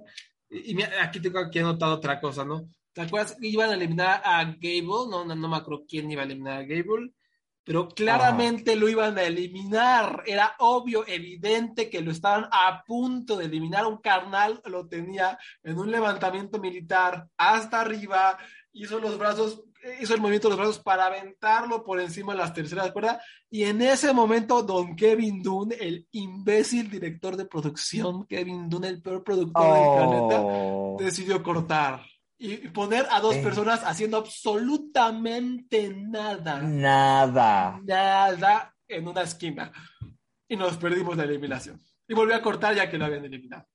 O sea, ¿cómo puede pasar eso? Sea, yo entiendo que hay muchos ángulos y mucha acción, pero hay un carnal que mide cuatro metros levantando otro carnal en sus hombros, haciendo la- el movimiento de que lo va a aventar sobre la tercera cuerda, y en ese momento dices, cambia, cambia de cámara. O sea, técnicamente es mierda la WWE. No sé por qué ven esto en, ningún nivel. O sea, sí, un nivel sí, escapismo. Sí. Escapismo está perfecto. O sea, tú no eh, te qui- quieres este, des- distraer, poner algo, pues le pones, está bien. O sea, es, es cualquier tipo de entretenimiento. Pero ya si tú sigues cada semana las historias y crees que Brock Lesnar va a hacer esto y que Vicky va a ser la próxima estrella y que tienes esperanzas en el booking de Liv Morgan. No sé qué No, no. esperas. O sea, esta empresa solo sirve como escapismo. A mí me lo- funcionó como escapismo. Vi, cua- vi 35 películas en, en 10 días, en los 10 días que precedieron este evento, y, y este evento fue como, ah, como una borrada de cuenta, ¿no? Como despegar mi cerebro y ver una porquería y burlarme y divertirme, y también para hacer ese podcast. Pero de afuera no sé por qué la gente, o sea, la- esas personas que están en la primera fila, ¿por qué? O sea, qué cosa tan rara, qué cosa tan Como, rara. como, como el, el, el, el, hombre que tiene la camisa verde de Happy Face, que siempre está ahí. Sí, sí, sí. Y, y es eso, o sea, es que, repito, no, no es solo las historias, es que, o sea, para el ojo es lastima, o sea, la edición es, es como para que te una jaqueca. La, la- la gente gritándote al oído es para que te una jaqueca. La gente tratándote como idiota, recordándote todo, todo, una y otra y otra vez. ¿Por qué? ¿Por qué? ¿Por qué? ¿Por qué?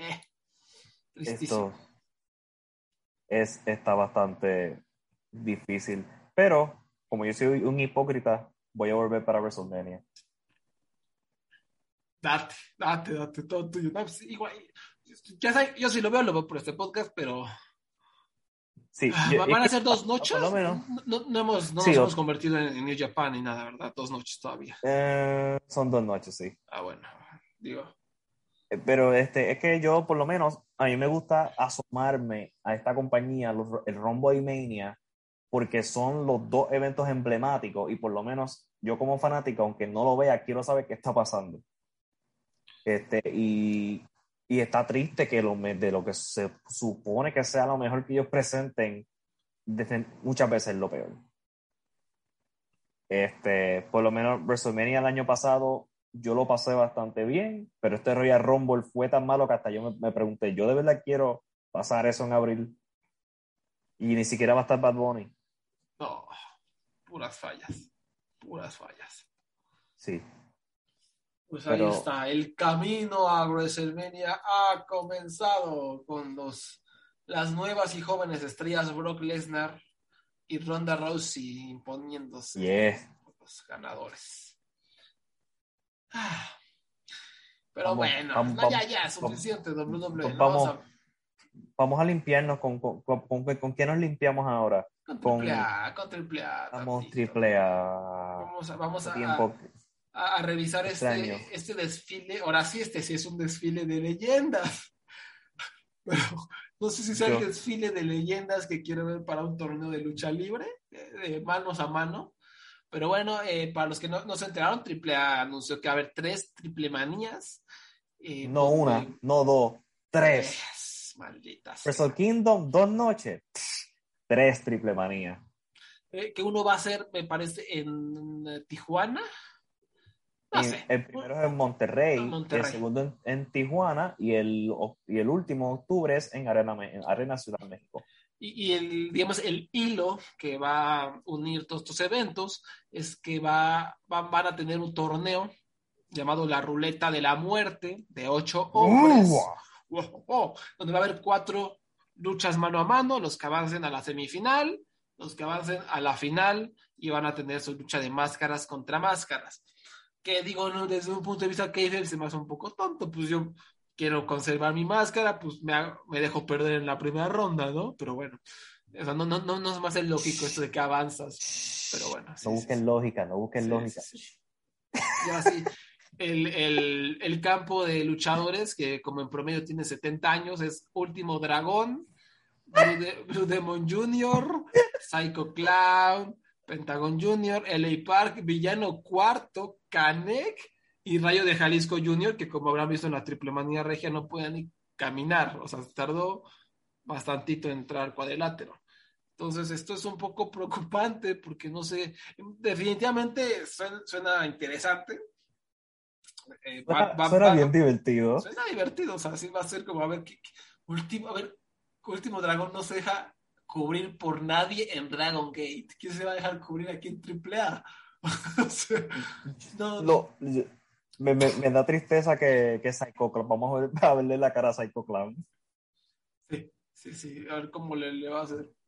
Que ojo, aquí también, lo de último dragón es muy interesante, por- porque, eh, porque recordemos, la mini alianza que tenía AAA era con Shima. Y Shi- Shima, eh, al parecer, iba a hacer, encabezar una especie de centro de entrenamiento para AAA, o iba a estar ahí involucrado en eso. Obviamente está todo el proyecto de la OWE, que ya es un desmadre en China. Ahorita está lo de GLIT. Pero esto nos indica, si no saben, hay mucha mala sangre entre muchos, entre muchas personas de Japón con Shima. Y pues el último dragón es uno de ellos. De hecho, último dragón no hubiera regresado a Dragon Gate con Shima ahí. Pero pues se fue Shima, entonces sí regresó. Entonces, esto me parece interesante. Hay, no creo que nada más haya llegado último dragón y ya. ¿no? Yo creo que va a haber algo ahí. No, no quiero decir que hubo una alianza de negocios con Dragon Gate ni nada, pero yo creo que ahí hay algo interesante eh, cosiéndose. Eh, pero sí, como dices, ah, último dragón, ¿a quién le va a vender? Ah, o- o- el- ¿Tú- la la ventaja de último dragón es que ah, no hace, no tiene que hacer nada, aplica la casita al final, Mm. como en todas sus luchas de Dragon Gate, y gana y ya se va. Y, y que lo aplaudan, y Luis Miguel, y shalala. Y también eso, eso quita curiosidad, ya, ya que Triple A no está usando muchas canciones con derecho de autor, ¿lo dejarán Mm. utilizar Luis Miguel? Esperemos que sí. Mm, mi, mi corazón espera que sí. ¿Tú, ¿Tú crees que el último dragón sea el que vaya a desenmascarar, al que va- vayan a desenmascarar? No, Último Dragón va a luchar, va a perder en la primera ronda. Yo creo que sí. O quién sabe, porque O No, doble es- descalificación. Bueno, es que él no va a viajar tres veces. no, no me sorprenderá que él, la primera lucha eh, pierda así como por descalificación, algo así, por conteo de 10 o algo así. Porque veo Ujú. difícil que se deje cubrir, quién sabe, ¿no? Quién sabe, a lo mejor sí. Eh, Veo difícil que gane o que siga luchando. Puede ser, o sea, tampoco lo descartará. A lo mejor le llegaron al precio, ¿por qué no? Y está guapísimo. Para los que no han visto Último Dragón sin máscara, está ro super rostro. Cuenta la leyenda que Stephanie McMahon lo vio sin máscara y dijo, oye, ¿qué, qué pedo? Este está guapísimo porque tiene máscara, ¿no? Entonces, eh, digo, de eso ya no tiene mucha relevancia porque ya está por retirarse. Pero, no sé, me, me parece muy interesante y tampoco descartaría que él pierda la máscara y diga, ya, ya, chinga su madre. Este, estaría una jalada que lo pierdan triple A en Dragon Gate, obviamente, ¿no? Entonces, desde ese punto de vista, creo que el, el, el nombre que más parece o me suena que la pueda perder es Villano Cuarto, porque, porque si no, ¿para qué está Villano Cuarto aquí? O sea, para, este dato que ya realmente no lucha, no, no está activo, ¿para qué regresaría? O sea. Canek, como quiera, de repente lucha, de repente hace algo. Lo mismo Rayo de Jalisco Junior. O sea, pa- ¿para qué regresó Rayo de Jalisco Junior si no pueden caminar, si no fuera para, para ganar Perder. su último gran cheque, ¿no? O, para los que no sepan, estén perdidos, pues perder la máscara te van a dar un chequezote, ¿no? Entonces, a lo mejor es eso. Ya dijo, pues no, ya, ya tengo tal montón de años, quiero retirarme o necesito el dinero, pues ya pierdo mi máscara. Pues qué, qué carajos. Y ya, a lo mejor So- es So, no va a ser el Park, creo que me estás diciendo. yo, yo creo que no, yo creo que no va a ser el iPad. No, no va a ser Pentagon Junior. No va a ser Pentagon. O sea, yo, yo me imaginaría que va a ser Psycho Clown el que llegue a la final y desenmascare a alguien. Sería bueno, sería cool que fuera Pentagon, ¿no? Para variarle, para darle como una, ah, una máscara importante a Pentagon y se- seguir eh, aumentando su legado. Pero yo otra vez veo más nombres. Esto es muy problemático, Abraham. O sea, Blue Demon Jr. no se va a dejar cubrir. No se va a dejar cubrir las espaldas de Blue Demon Jr. Kanek, eh, puede ser. El A-Back no, es muy raro que se deje cubrir las espaldas.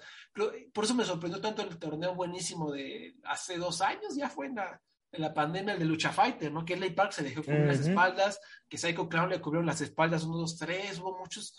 Así que dije, wow, eso rara vez pasa, o sea, conteos limpios.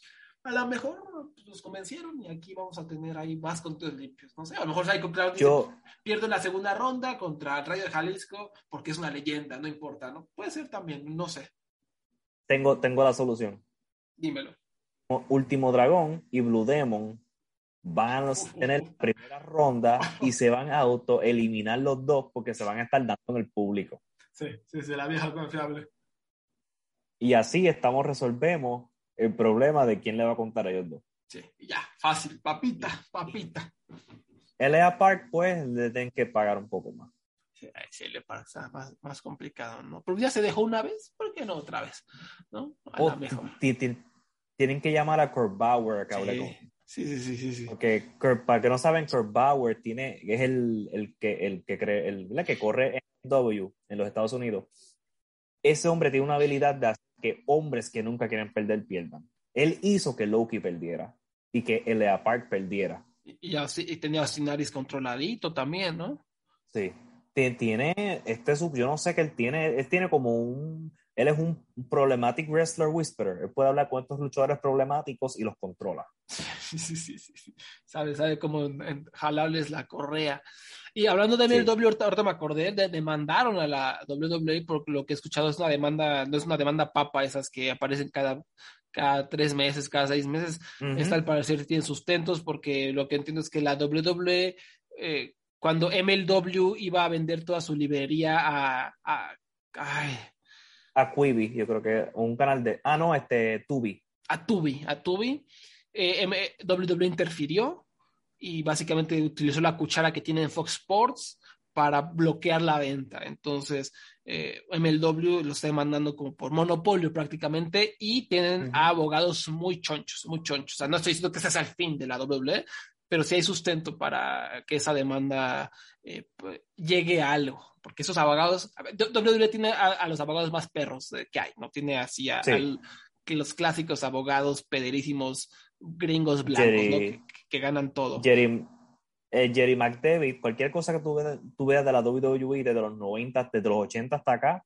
tú vas a escuchar el nombre Jerry McDavid. Ese es Mm. el super abogado de ellos. Um, y es muy bueno, ¿no?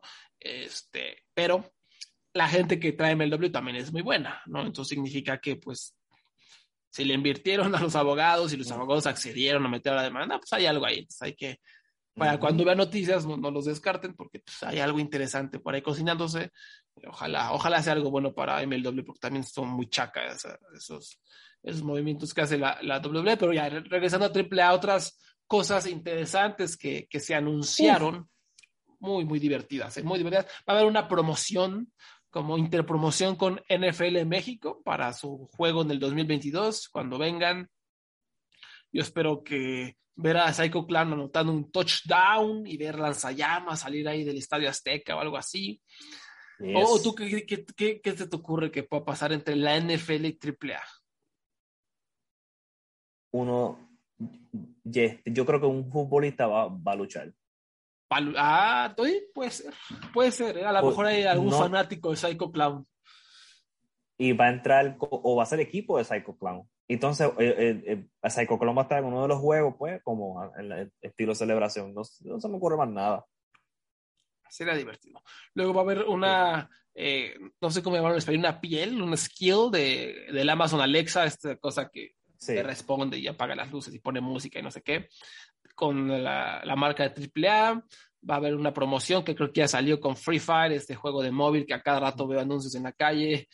Eh, para los, la gente que juega esas cosas, va, eh, sacaron unos como skins de Psycho Clown muy buenos y unas armas, no sé qué. Eh, promoción con los jerseys de la Liga MX. Tony Khan mandó un vi- video de mensajes felicitando a AAA por los 30 años, genérico. Eh, nueva Sí. mercancía de AAA con una tienda en línea. Creo que nunca habían tenido tienda en línea y si la tenía, pues no la conocía, pero por fin, ¿no? O sea, son cosas Sí, que ya era, ya era hora. Ya puedo comprar mi, mi camisa de Lady Chani. Sí, sí, sí. O tu sudadera que dice totalmente payaso. Oh, No, sí, sí, sí.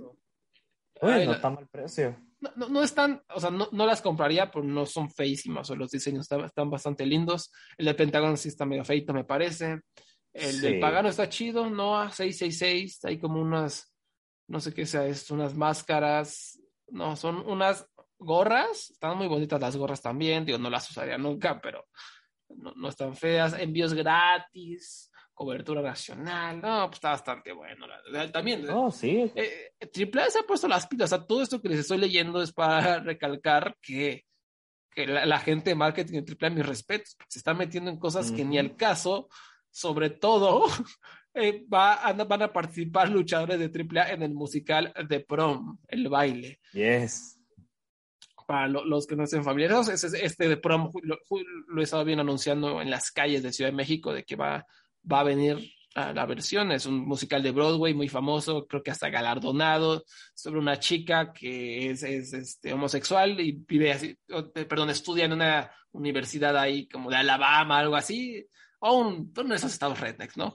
Y quiere llevar al baile de graduación a su novia pero la junta de padres de familia dice, no, no podemos dejar que esto pase porque va contra los valores. Entonces, unas estrellas de, de Broadway llegan hasta esta universidad para apoyar a la niña, ¿no? Porque son muy progres, ¿no? Son muy progresistas, pero es pura publicidad lo que se están haciendo. Y, y en el camino todos aprendemos valiosas lecciones sobre diversidad, ¿no?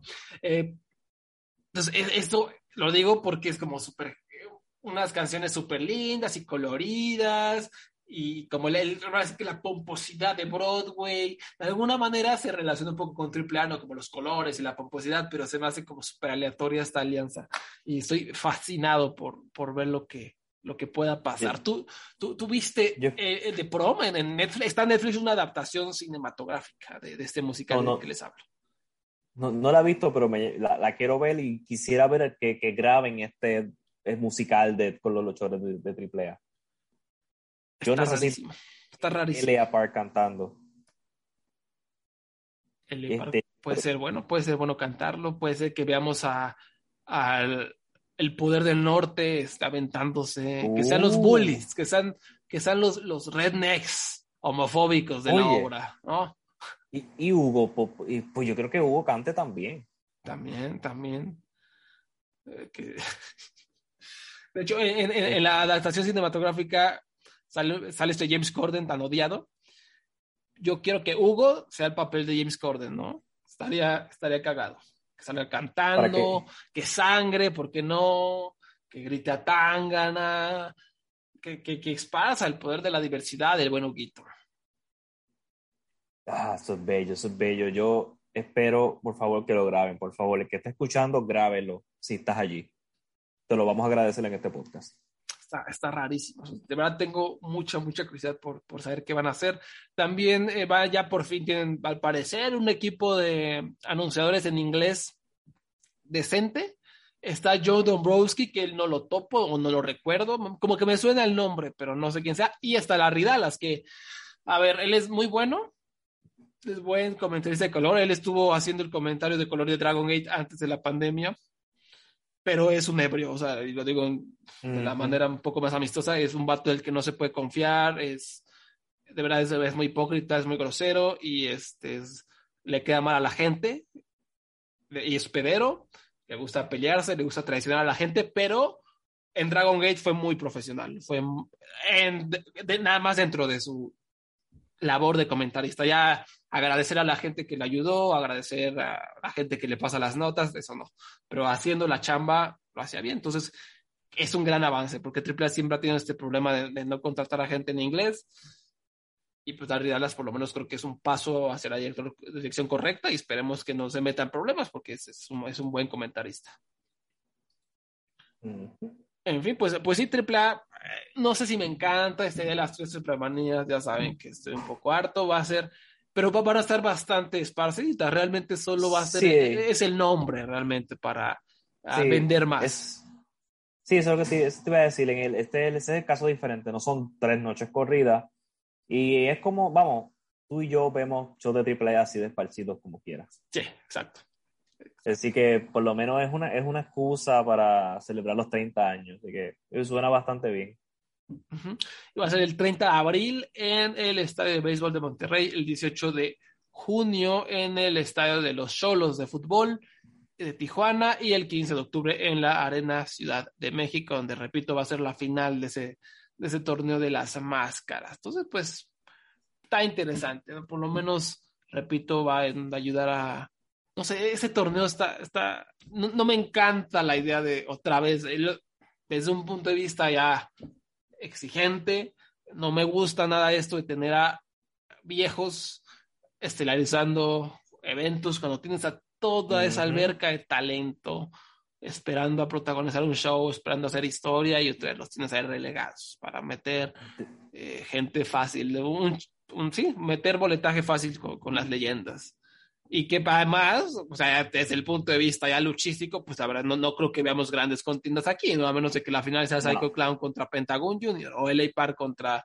contra Pentagon Junior. De ahí en fuera no, no va a haber gran calidad luchística, lamentablemente, ¿Sí? pero bueno, desde estoy interesado, como desde el punto de vista, no sé, periodístico a lo mejor, pero de ahí en fuera sí es un booking malo, otra vez, booking feo de AAA Conan nomás no, no evoluciona, sigue siendo el mismo booking de siempre, no se le da el amor que merecen a las estrellas. Y pues, ni modo, esto es una, una lástima. Pero, por lo menos, va a haber cosas interesantes de que hablar ya a lo que pasa el año. Uh -huh. Sí, exactamente. Y obviamente va a estar Rey de Reyes y va a estar todo lo, todo lo de siempre. Entonces, pues hay triple A para rato. Vamos a cruzar los dedos porque por lo menos se intenta encumbrar a las jóvenes estrellas, que pase algo, que llamen a luchadores como Máscara Sagrada, perdón, Máscara Sagrada, Máscara Dorada, Mascarita Sagrada también, ¿por qué no? Y te voy a preguntar, ¿Ángel Garza sigue en la WWE? Sí. Ah, pensé que ya la habían oh, to Todavía está retirado. También Jinso está, ¿cómo se llama? Raúl Gutiérrez. Ah, Raúl Mendoza. Raúl Mendoza, ajá.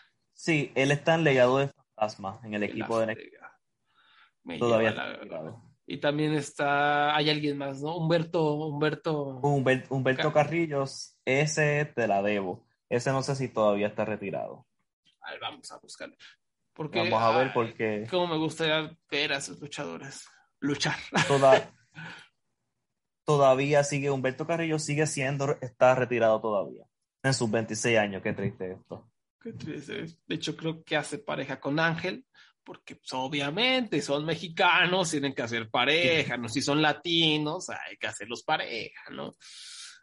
Ah, bueno, pues ni modo. Ojalá, ojalá, ojalá Triple haga algo, se pongan las pilas, que aprovechen sí. la madre con AEW, que haga algo interesante, no solo buque jalada, o sea, no nos emocionemos, pero hay, hay con qué. El problema es que, que Conan se ponga las pilas. Bueno, pues ahora, ahora, sí, ya los premios Luchayovers, después de como un mes, ya que a nadie le interesa, vamos a, vamos a anunciar, ¿no?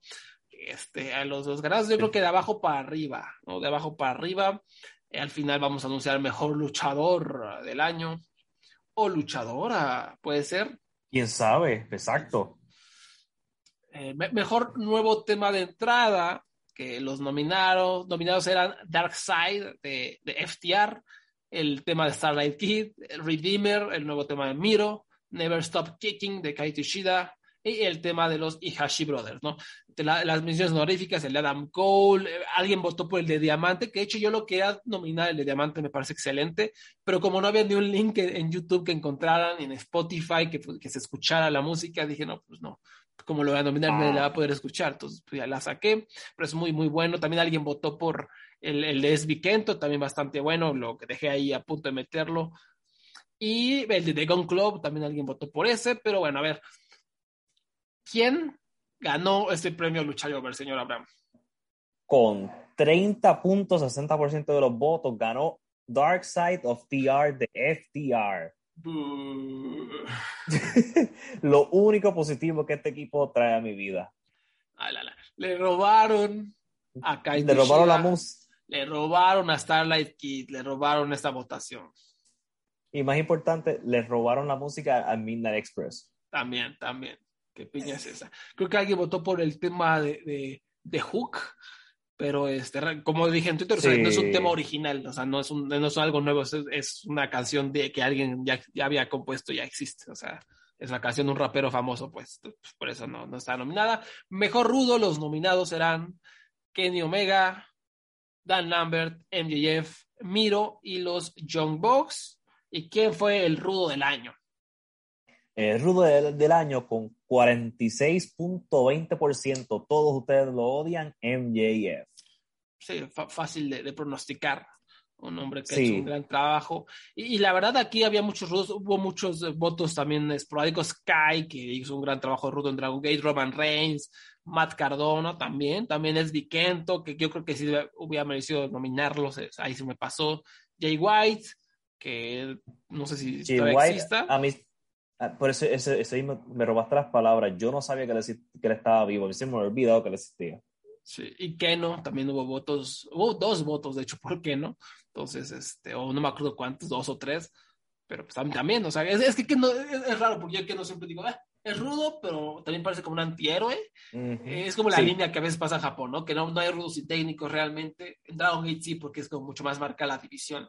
Pero como que Keno siempre digo, como, como que ese es un vato badass, es un vato cool. Pero me, me agrada verlo aquí, pero sí, MBF eh, odiadísimo, ¿no? Odiadísimo el vato. Después, mejor babyface o técnico, nominados Psycho Clown, Hangman Page, las Magical Sugar Rabbits, Eddie Kingston y CM Punk. ¿Y quién ganó el premio, señor Abraham? Con 62%, miro, no, realmente fue Hangman Page. Eso fue tan sorprendió la decisión. Yo- a, mí, a mí eso, eso es lo que me gusta ver, ¿no? o sea, como que realmente se nota que, que la gente conecta con Hangman Page, o sea, sí, es un vato muy, Ujú. muy querido. Y este discurso, ¿no? Como de, no sé, tipo millennial, tipo... eh, Sí, pues eh, Este, él- él- es que yo creo que es, es bien de nuestra gener- generación el sentir esta ansiedad porque no confiamos en nosotros y este, no, sab- no sabemos qué hacer, no importa lo que hagamos, como que siempre nos, eche- nos caemos para atrás. Y yo creo que se captura en el personaje eso. Yo pienso que por eso es que atrae a personas, por ejemplo, como a mí.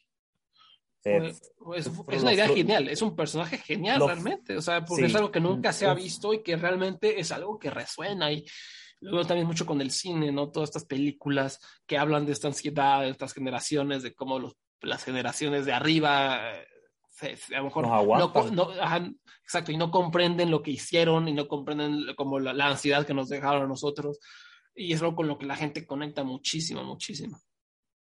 Sí, y yo, yo y, ah, y en el en cuestión del voto de mejor técnico, yo pensé que CM Punk iba a venir más alto. Sí, no, tu- tuvo 2%, 2.5%, o sea, una caca. Sí, eh, aquí no amaron, no amaron a Punk este año. Sí, no, definitivamente no. Pues facción del año, nominados, R.E.D., Masquerade, Congo, Dona del Mundo y The Elite. ¿Y quién ganó, señor Abraham? Con 42% The Elite, que no me sorprende para nada. No me sorprende, pero no sé, Dona del Mundo, creo que han ganado campeonatos, tienen grandes luchadoras. También Congo ha estado por todos lados, Masquerade está muy interesante. Eh, yo sé que nadie ve Dragon Gate, pero me hubiera gustado un poquito más. Los Ingobernables por ahí tuvieron un voto. No, Sí. Ni siquiera, creo que los Ingobernables realmente no estuvieron activos en el 2022, ¿o sí? No, ellos estuvieron. eh, Perdón, el 2021. 2021. Estuvieron activos, pero tuvieron su rivalidad con la del equipo de Osprey, con Empire. No, no, no, esos son los ingobernables de Japón. Aquí votaron por los ingobernables, o sea, Rush, su Ay, papá. qué bruto. Entonces, pues. Pero exacto, ellos, ellos, ellos, estuvieron activos, no porque Rush se lesionó como en junio, ¿no? Sí, ju- ju- justo cuando iba a perder el campeonato se lesionó. Sí, esas cosas pasan. No, no, él perdió contra Bandido y creo que fue que se después se lesionó. Sí, sí, sí, la, la revancha. Y yo, yo estoy pensando para la mía, pensé en los de Japón. Ah, ni, ni eso. Revelación del año. Hook, Daniel García, Matt Cardona, Yuki Arai y los hermanos Ihashi de Dragon Gate. Para la sorpresa de todas y todos, ¿quién es la revelación del año? Vamos, Hook. Este, 48.7%. 48.7. Y déjame informarles que el ganador de Bola, de Battle of Angeles, quedó en segundo lugar con 25.6%. Daniel García. Daniel, Yo no sé qué es eso de bola. PWG no existe. Es un mito. Es una empresa falsa. Es como NXT UK. Dicen, tuitean cosas, pero no existe. No hay pruebas de reales, tangibles de que exista. Eso de No, yo- bola yo creo- no existe. Yo creo que ese, ese, ese, rumor de Bola yo lo escuché y creo que en, octubre del 2025 nos vamos a enterar si es verdad o no. A ver si es cierto. A ver si es cierto. También hubo votos por Unagi Sayaka y Panterita del Ring Junior. Después, mejor en el micrófono. Eddie Kingston, MJF, CM Punk, Miro y Britt Baker. ¿Quién ganó mejor en el micrófono? Con, este creo que fue el más cerrado. Eddie Kingston ganó con 50% y segundo lugar MJF con 37.5% y no, yo, están, yo pensé, están como yo pensé que iban a estar. Sí, sí. Nadie votó por Miro, nadie votó por Britt Baker. eh, Que me, digo, me sorprendió un poquito, ¿no? Sobre todo por Miro. Pero pues sí es que Eddie Sí. Kingston es, es- es un dios, es un dios Eddie Kingston del micrófono. Eh, ¿Sabe, sabe qué quiere decir esto, verdad? ¿Qué? Esto acabó de revelar que ni siquiera yo voté por Miro. Es- Eso por favor no le digan. Es cierto, es cierto. Hablo. Qué, qué desgracia. Te fallo. Qué desgracia. Yo voté por Eddie Kingston. Después, equipo del año, nominados los Young Bucks, Alto Libelo Kabaliwan, o sea, Julia y Shuri, los Lucha Brothers, King Shimizu y Susumu Yokosuka, y los hermanos Briscoes. Que aquí sí, creo que sí hubiera valido la pena meter a Aussie Open, o sea, no, no los, Oh, no los tomé en sí. cuenta, no los tomamos en cuenta, y pues ni modo, Sí, pero sí. ¿qui- qui- ¿quién ganó? los Lucha Brothers con 57.5%. Esto Aplastante, Fue, aplastante. fue sorpresa y fue un gran año para ellos el 2021. Ujú. También hubo votos por Aussie Open, por los Best Bros, a Ujú. Bali Yanaki y Mei Suruga, y por Neo Bishiki Gun. Entonces, muy, también muy buenos equipos. Creo que también merecían Aussie Open, sobre todo a lo mejor la, la mención. Empresa, empresa del año. Los nominados eran AEW, Stardom, Noah, Dragon Gate y Revolution Pro UK. ¿Y quién ganó? Para sorpresa de todos, AEW con 65%. Brutal Segundo. el dominio. Stardom con 12%. Yo curiosamente pensé que no iba a estar más alto que Stardom. Yo también, yo también, y no, quedó hasta en cuarto lugar. O sea, Stardom, Sí, luego sí. Dragon Gate, luego Noah y luego Repro, ¿no? Y alguien votó también por, por- por DDT. Hubo votos por DDT, que también tuvieron Sí. un, un buen año. Y aquí, bueno, Stardom, no es que lo, lo hayamos nominado porque ay, es la más famosa, tiene Ujú. muchos problemas de booking y ya se están empezando a convertir en los bullies del Yoshi, eh, lamentablemente, pero sin duda alguna fue la empresa que, una de las empresas que más crecieron, o sea, crecieron en cuanto a venta de pay-per-views, venta de boletaje, venta de mercancía, eh, sus estrellas se popularizaron, la lucha eh, de Utami Hayashita contra Shuri le dio la vuelta al mundo, hasta, o sea, hasta Dave Mercer la vio que no ve lucha Yoshi ni porque le pagues, hasta Joe Lanza la vio que no ve Yoshi ni porque le pagues, detesta a Yoshi y la vio, o sea, toda esta gente la vio, o sea, una... Con- y buenos ratings, y- buenas sí. reacciones de todos ellos. Eso es lo más increíble. No, no que la vieron, sino que hablaron positivamente no más de una vez de Sí. esta. Sí, sí, sí. Y, y, y, pues repito, o sea, fue una empresa que, que nos gusta o no, que el booking sea perfecto no, creció muchísimo, creció muchísimo y eso es una señal de que eres una buena empresa y que, te está yendo bien. Dragon Gate totalmente consistente, a lo mejor le, hizo un poquito más de falta, están en un periodo de reestructuración, todavía están ahí pasándole la, la antocha a los jóvenes, pero muy interesante, están, siguen creando historias cool, siguen teniendo buenas luchas a pesar de la pandemia, son de los que mejores han podido manejar, mientras por ejemplo AJPW se ha caído a pedazos verdaderamente y ya están teniendo que contratar a, a, a los freelancers más freelancers de todo Japón. Dragon Gate ahí está, feliz de la vida, subiendo, sigue siendo la empresa número dos en cuanto a boletaje de todo, en cuanto a ratings de televisión, sigue siendo Dragon Gate firmemente, ¿no? Es la empresa súper querida, sigue siendo la empresa que más a mujeres mete, eh, de hecho creo que 50-50 hombres y mujeres, eh, es súper popular Dragon Gate, a pesar de que Dave Meltzer nunca reporte, a pesar de que la gente no ve Dragon Gate, es la empresa número dos en Japón y sigue siendo muy, muy, muy entretenida. No eh, repito yo, le voy a considerar a lo mejor número dos, número tres, aunque yo sospecho también, Abraham, que la gente está enojada por, por lo de Muto. O sea, yo también no hago, la, la primera mitad del mm. año yo no tenía no así de, ah, la empresa del año, no, no.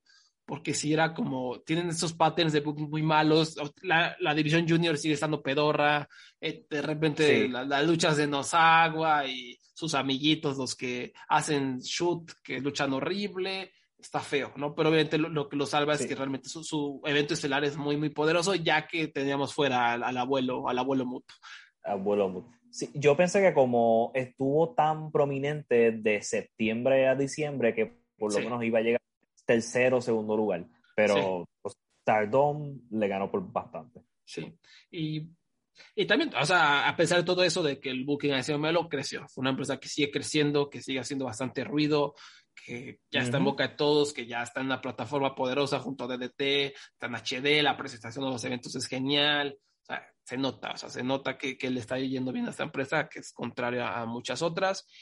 Eh, después, show, show del año. A ver, los nominados eran Raw, Final Battle, AEW Loud, AAA Héroes Inmortales, número 14, Stardom, el 30 Anniversary, All Star Dream Cinderella, el Hana Kimura Memorial Produce Matane, y quien ganó show del año, AEW All Out con 71.8% universalmente amado. Sí, sin duda alguna, es uno de los mejores eventos en la historia, no solo por la calidad que hubo, sino por lo que representó, ¿no? En, en la industria, este total cambio de paradigma, eh, la llegada de Brian Danielson, Adam Cole, luchas de cinco estrellas, eh, fue un éxito total y fue un evento que... El regreso, el regreso de CM Punk a un ring de, siete años. Pues, y, y súper bien estructurado que no siempre pasa con AEW, los pay-per-view de AEW. Exactamente. El, el Hanakimura Memorial Show quedó en segundo lugar con 15.4%. Nadie votó por Raw Final Battle, que, que me entristece porque fue un evento muy, muy bonito. Sí, en fin, después, lucha del año. Ahora sí, haciendo el mm. recuento, ¿no? Hubo varias eh, luchas bastante interesantes. Ahora les vamos a leer el top 5. Recuerdo, primer lugar, votos de primer lugar eran cuatro puntos, votos de segundo lugar dos puntos y votos de primer lugar, perdón, votos de tercer lugar un punto. Entonces hizo la sumatoria de acuerdo a todo lo que ustedes habían dicho. Entonces, ¿cuál es la número 5, señor Abraham? La quinta lucha favorita de los lucha Kazuhiko Nakajima contra Keno en noviembre 28, que fue la lucha de una hora. No, que, que, yo la verdad sí, este, no solo vi los últimos minutos, no, porque ya sabía que duraba una hora, entonces dije, no, por favor, pero gustó muchísimo y realmente, incluso también le fue bien por ahí en el poll de, de Voices of Wrestling, ¿no? También fue una de las luchas de no más, más fuertes. En número 4 fue Will Osprey contra Shingo Takagi de New Japan Pro Wrestling en Wrestling Dontaku 2021, 21, el 4 de mayo. Que a ti también te gustó bastante esta, ¿no? A mí me encantó, sí. Fue de, esa, de esas pocas joyas que tuvo New Japan eh, el año pasado. Eh, una lucha de 40 minutos que se siente bastante rápida. Y fue bastante bien también en el Voices of Wrestling, ¿verdad? En el poll de la lucha del año dos séptimo lugar, si, si recuerdo bien. Este, y, y esta es una lucha que yo no lo escucho que hablen mucho de ella, pero a final de año he visto que ha tenido bastante, bastantes votos a través de todo el mundo. En número 3, Brian Danielson contra Kenny Omega en AEW el 22 de septiembre, hablando de empates de una hora, pues también este fue un, un buen, un super empate. Luchó empate, sí. Y fue el regreso de Danielson este, a, a, a, la lucha libre fuera de WWE. Fue en el primer show grande de Nueva York de AEW, que fue en el Art Arts Arena, donde hubieron 20 mil personas. Si no me equivoco, creo que es el evento donde más personas ha tenido AEW. Y, y el debut, ¿sabes? Esto fue una tremenda manera de arrancar su carrera en esta, en esta empresa. Qué maravilla. Si no, esta yo la voté creo que en tercer lugar. Bueno, ahorita decimos por, por, cuál, por cuáles votamos. Después en número, número dos. ¿Cuál quedó, señor Abraham? Utami Ayachishita versus Yuri en Stardom Tokyo Dream Cinderella bueno, la, la, la, lucha que acabo de, de, de, escribir, mencionar, que todos la vieron, gustó muchísimo, fue, me atrevería a decir, una lucha histórica para la lucha Yoshi por todo lo que representó y la gran visibilidad que tuvo. Y sin sorpresas de que haya estado en la número dos. Y número uno, y tengo que decirlo, fue una victoria holgada. Totalmente. Los Lucha Brothers contra los Young Bucks, la jaula de acero en AEW Loud 2021. También en, en estoy, el poll de Voices of Wrestling fue la número uno, indiscutible, ¿no? Pues estoy bien sorprendido que ganó. Es una, ha sido este, universalmente amada y está ganando premios por un tubo y siete llaves, como decimos por acá. Este, todos los que la vieron saben que tuvo, porque está aquí. No es casualidad que todo, casi todos hemos votado por esta lucha. Sí, le fue, le fue bastantito bien, obviamente. Eh, y ahora sí vamos a decir, ¿tú por quién votaste? En, en ¿tú fue, ¿Cuál fue tu top 3? ¿Te acuerdas? Este, Lucha Bros contra los John Box, Osprey contra Ta Chico Takagi, la de la de Resident Taku, y también este, voté por la de Chingo y Jeff Cobb en Wrestle Kingdom del año pasado. Esa fue tu número 3. Exacto, sí. Okay, okay. Sí, yo, mi número 3 fue Brian Danielson contra Kenny Omega. Mi número dos fue una lucha que nadie tiene o nadie, nadie le interesó. Aramis, Dragon Bane y Laredo Kid contra Ares, Black Taurus y Gringo Loco en el R Spring Break de GCW en el WrestleMania Weekend. Oh. Ajá, pa, para mí fue la única lucha de ese, o de las pocas luchas de WrestleMania Weekend que de verdad se sentían como lucha de WrestleMania Weekend, ¿no? Fue, me pareció muy especial, espectacular, los spots que se inventaron, increíbles, obviamente Gringo Loco y Black Taurus estaban hechos como sus, sus apodos indican, los base gods, ¿no? Estaban baseando increíblemente, cachando todo, súper ambiciosa, súper bien ejecutada, espectacular, ¿no? dando cátedra, como, como debe ser. Me encantó. O sea, fue, fue mi número dos y mi número uno fue los Lucha Brothers contra los Junk Box, ¿no? Sin Estoy sorprendido. Después, después, después, ¿qué otro premio sigue? Ya lucha del año, luchadora, luchadora del año. Luchadora del año, las nominadas eran Arisa Nakajima, Ton de Rosa, Takumi Roja, Susu Suzuki, Dena Purazzo, Suri, Britt Baker, Makito, eh, Tsukasa Fujimoto, Fujimoto, perdón, y Utami Hayashishita. ¿Y quién ganó luchadora del año? Britt Baker con 30% D&D. Pero segundo lugar, casi, casi, casi le alcanza a Britt Baker. Utami Ayachichita con 27.50%. Yo creo que con dos votos más, no sé cuántos votos más llegaba y le pasaba a Britt Baker. Sí, sí. Tercer lugar quedó Fujimoto, su casa Fujimoto con 12.5, después de Purazo con 10, Yuri con 7.5, Maki y de Rosa con 5%. Eh, interesante también el campo, ¿no? A su casa Fujimoto también tuvo un gran año, su Suzuki, que fue una maravilla, dijo, ¿saben qué? Me está yendo bien el Yoshi, tuvo un año de revelación en 2020, pues ahora me voy a dedicar a hacer Deathmatch, ¿no? Deathmatch, ah. Increíble, increíble lo, lo, de esta mujer, mis respetos. Después, eh, Utami, obviamente, tuvo el reinado todo el año, las luchas históricas, eh, Britt Baker pues, es, la, es, la, famosa, es la popular, la gente ya la ama. Uh -huh. Eh, para mí no, no, no, no, no merece estar arriba de Utami ni de chiste, pero bueno, es la famosa. Después, luchador. A ver, dime, dime. No, sí que este, es eso mismo, es, es cuestión de fama en este momento. Se, se, sé que duele, pero tranquilo. Maldita sea. No, este luchador del año, luchador del año. Vamos a revelar del 10 al 1, ¿no? ¿Cuál- ¿Cuáles fueron Sí. las, las votaciones? En número 10, ¿quién fue? ¿Quién quedó en décimo lugar? De los nominados, obviamente. Ricky Knight Jr., la, la joven estrella de Rev Pro. Eh, sin Pro- sorpresa, obviamente no, no es alguien todavía muy popular, no eh, lo, Pronto.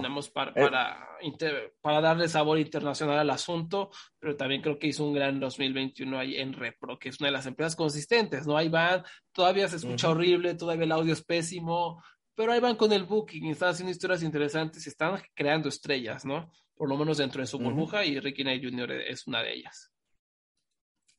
El número 9 es B. Es de Dragon Gate, también rudazazo, tuvo un muy buen año como el campeón Brave Gate, teniendo muy buenas luchas con Jackie Funky Baby, Ja- Jackie Kamei, también como ahí ondeando la bandera de R.E.D., ondeando la bandera de la nueva generación, muy entretenido, mu- buen, promos muy buenos, encumbrado, lo está haciendo todo bien es Kento, va a ser la próxima gran estrella de esta empresa, no va a tardar en ganar ese campeonato mundial. Después, en número 8, tenemos al buen John Maxley, que habrá no solo en AEW se rifó, sino que se echó su recorrido por las indies y fue muy divertido, ¿no? Sí. Sí, luchó para GCW en Bloodsport. Tuvo una tremenda lucha contra Josh Barnett, donde terminaron este, bañados en sangre los dos. Este, ese estilo de, de Bloodsport no me gusta mucho, pero me gustó esta lucha de ellos dos. Y además de que es el campeón de GCW, tuvo su gran lucha contra, no gran, bueno, gran dependiendo de tu perspectiva, grande que yo no pensaba que iba a pasar, este, especialmente como están las cosas con Nick Gage, pero Nick, luchó contra Nick Gage en una lucha, pues, ni, él lo, pues, pues, hicieron lo mejor que pudieron con Nick Gage. el no, nombre está un poquito difícil. Y, y realmente ayudó a, a la escena independiente, ¿no? Sí. Eh, si, Sí. si GCW hace un par de, hace una semana prácticamente, pudo llenar el Hammerstein Ballroom y después proceder a tener un show pésimo en él, pero lo llenó y a popularizarse, fue en gran parte también a John Moxley que les ayudó a dar mucha visibilidad y ayudó también a, Sí, a otra vez crear ruido alrededor del circuito independiente estadounidense. Entonces esa fue una gran chamba. es, es increíble como John Mox, va- este, la, la, la fama de GCW se basa en Nick Gage, John Moxley y Matt Cardona. Tú pensabas, "Ay, yo Matt más en mi vida me pasó por la cabeza que él iba a hacer lo que está haciendo ahora y por eso es, yo lo voté a él como revelación del año, porque de verdad, tengo que- especialmente en el pay-per-view de GCW, él cogió a todo el mundo de estúpido entrando como el Sandman. Una, una copia de, de la canción de Enter Sandman, obviamente, porque estaban en pay-per-view no podían pagar los derechos. Pero esa, esa vez fantástico. Eh, su trabajo en GCW a este hombre yo creo que va a llegar al Major League otra vez.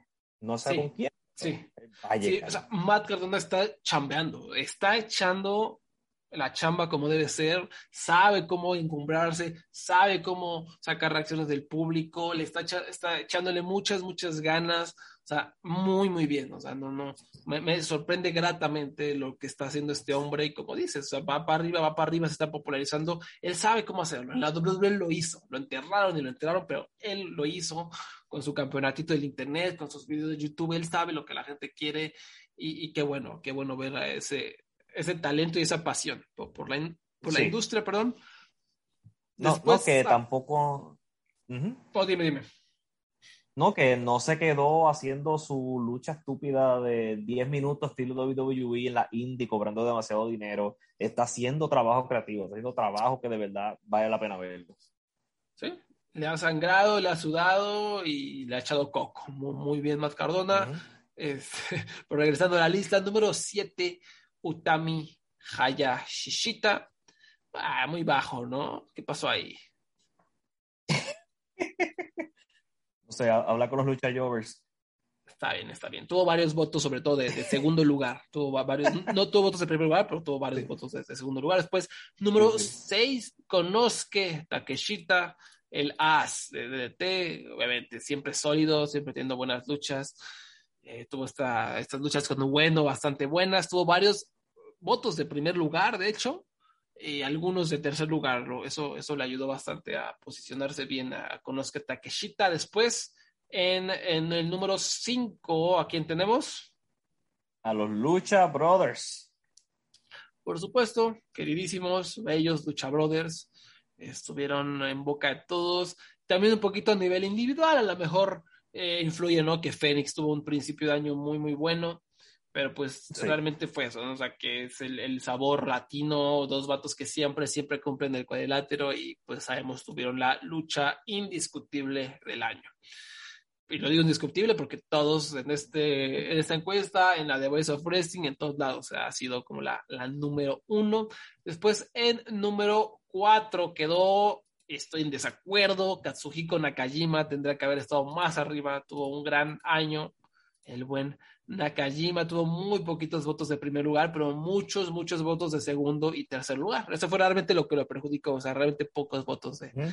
de, de primer lugar.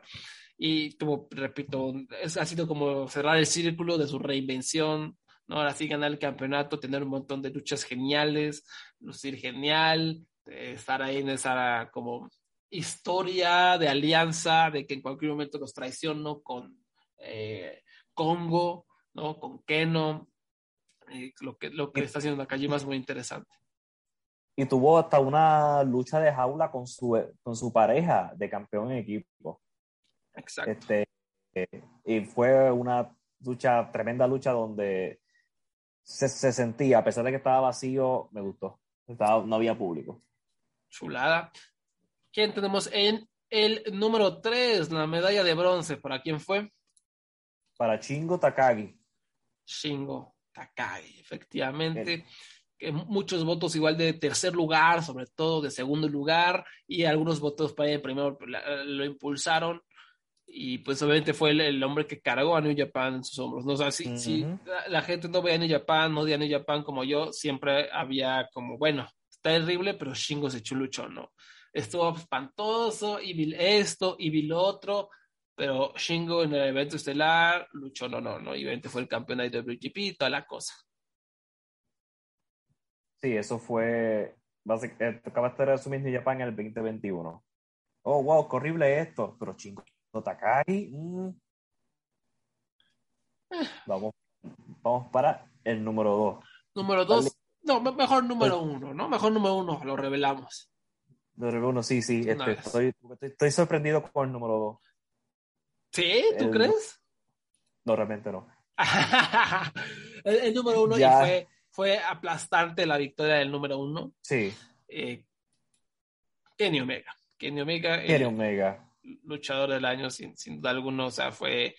Tuvo. Dobleteó incluso más. O sea, casi. No, nada más dobleteó el número de votos de primer lugar que Brian Danielson, que es el segundo lugar. Brian Danielson. Eh, creo que esto habla también un poquito de lo mucho que la gente ama a IW. Primera, el segundo de Sí. eh, qué increíble. ¿no? O sea, Danielson tuvo medio año, ni medio año, tuvo cuatro meses a lo mejor, pero lo que llegó a hacer fue para volarle el cerebro a todas las perso- personas. A lo mejor con dos meses más ganaba esta votación, ¿no? Por lo que hizo el, el buen Y eso, y eso que él estuvo activo en WWE a principio de año, este, porque estuvo en el evento estelar de WrestleMania, tuvo luchas con, más de una lucha con Roman Reigns, y la razón por qué llega aquí fue solamente por su trabajo en los últimos cuatro meses del año. Es increíble. Brian. Eh, Tremendo, ya estoy, Y estoy Kenny Omega, emocionado. obviamente, Y Kenny, sí, Kenny Sí, obviamente se- eh, fue el campeón todo el año de AEW, grandes luchas, cada evento estelar era imperdible, casi cinco estrellas por todos lados, un dios Kenny Omega. ¿No? Y luchando en AAA, Impact, en todo, el- este, se convirtió realmente en lo más cercano a un Traveling Champion estando en pandemia. Ujú. y, y eso también, o sea, Sí. no, no- no solo la calidad, no solo el Traveling Champion, pues que al lugar que iba, pues, levantaba el gallinero, ¿no? Impact tuvo sus mejores números de rating, sus mejores ventas de pay-per-view, gracias a Kenny Omega, lo cual habla mal de Impact, pero pues también habla muy bien de, de Kenny Omega. Y obviamente AEW ha crecido muchísimo, nuevos deals, nuevos programas, más contenido, más contratos, más gente que está llegando, más ruido, ya, ya está, ya superó a Raw en los ratings, y pues Kenny Omega fue el hombre que pues, estuvo ahí encargado de liderar la carga todo el año para seguir el crecimiento. Moxley y Kenny Omega de verdad que ayudaron en esta transición de mundo pandémico a menos a, a, de, las de, de, de, de, los arenas vacías a cuando ya dejó de importar a los Estados Unidos todo esto, de verdad que y John Moxley ayudaron a, a, mantener, a mantener el a flote. ¿Tú por quién, por quién votaste este, eh, tu número 3, 2 y 1? Si te acuerdas. Este. Bien. Ah, Nakajima, Chingo y Kenny Omega. Ok, ok. Yo fui de los que puso Nakajima tercero. Tercero, sí, yo, yo puse Nakajima segundo, tercero puse a Brian, y primero a Kenny, obviamente, ¿no?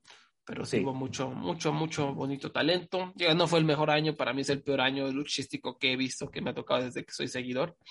Pero pues es la, la dicha pandemia y Japón, ah, ya no puedo más con estos públicos que solo aplauden, ¿no? ¿Sabes cuál tú Dirías, Dime. ¿Tú dirías que es peor que el 2020? Sí. Wow. Sí.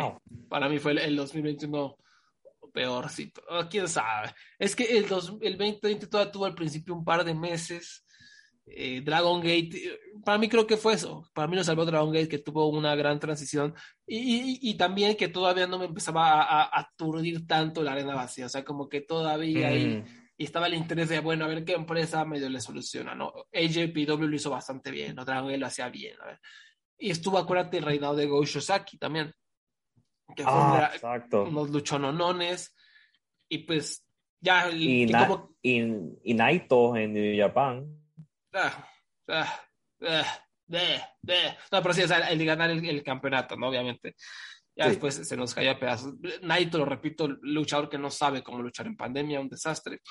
Pero, y, y, al 2021 ya fue como, ya estoy harto, ya estoy harto de estas arenas vacías, ya estoy harto de que solo aplaudan. Pero bueno, AEW ayudó por allá a salvar un poquito las cosas. Ya, veremos, que, ya veremos qué nos separa este año. Para que te sientas como, si estuvieras en Japón, te voy a aplaudir. no, ¿sabes, quién, es mi, salvador? ¿En quién confío que nos va a salvar de esto? La poderosísima Glit, ¿no? Yo siento que Glit van a ser los primeros en, en, tener gente aplaudiendo. Ya, yo creo que ellos van a van a ponerse las pilas, mis pollos. sí, sí, sí, porque para los que no saben, por lo que entiendo, tú me puedes corregir, en Japón hay dos opciones para los shows de lucha libre. Tú puedes vender todas tus taquillas y tener que estar todo el mundo callado, o vendes mitad de tus taquillas y ahí pueden hacer ruido. No, no, estoy seguro si esto esté comprobado, pero es lo que yo he escuchado. O sea que. Eso, eso es rumor que yo he escuchado. Sí, sí que que, ahorita lo que ya pueden hacer las arenas es tener a más gente. Pero todavía no pueden aplaudir, que se me hace un poco tonto, pero ya casi, ya, yo creo que ya casi salimos. Yo ahora sí estoy, ahora sí estoy positivo, ahora sí, ahora sí. E, este año sí, ¿tú crees que este año vamos a ver gente gritando en Japón? Por favor, por favor, lo necesitamos. Nos urge, nos urge. Ah, pues bueno, eso fue el programa de los Lucha Jovers. Empecemos, eh, eh, perdón, esperemos que pronto las cosas se corrijan para bien, que se pueda aplaudir, que estemos todas y todos sanos y que la WWE quiebre, no, no es cierto. Em, que, pues no sé, que WrestleMania no esté tan malo para que toda la gente sea feliz y todo eso.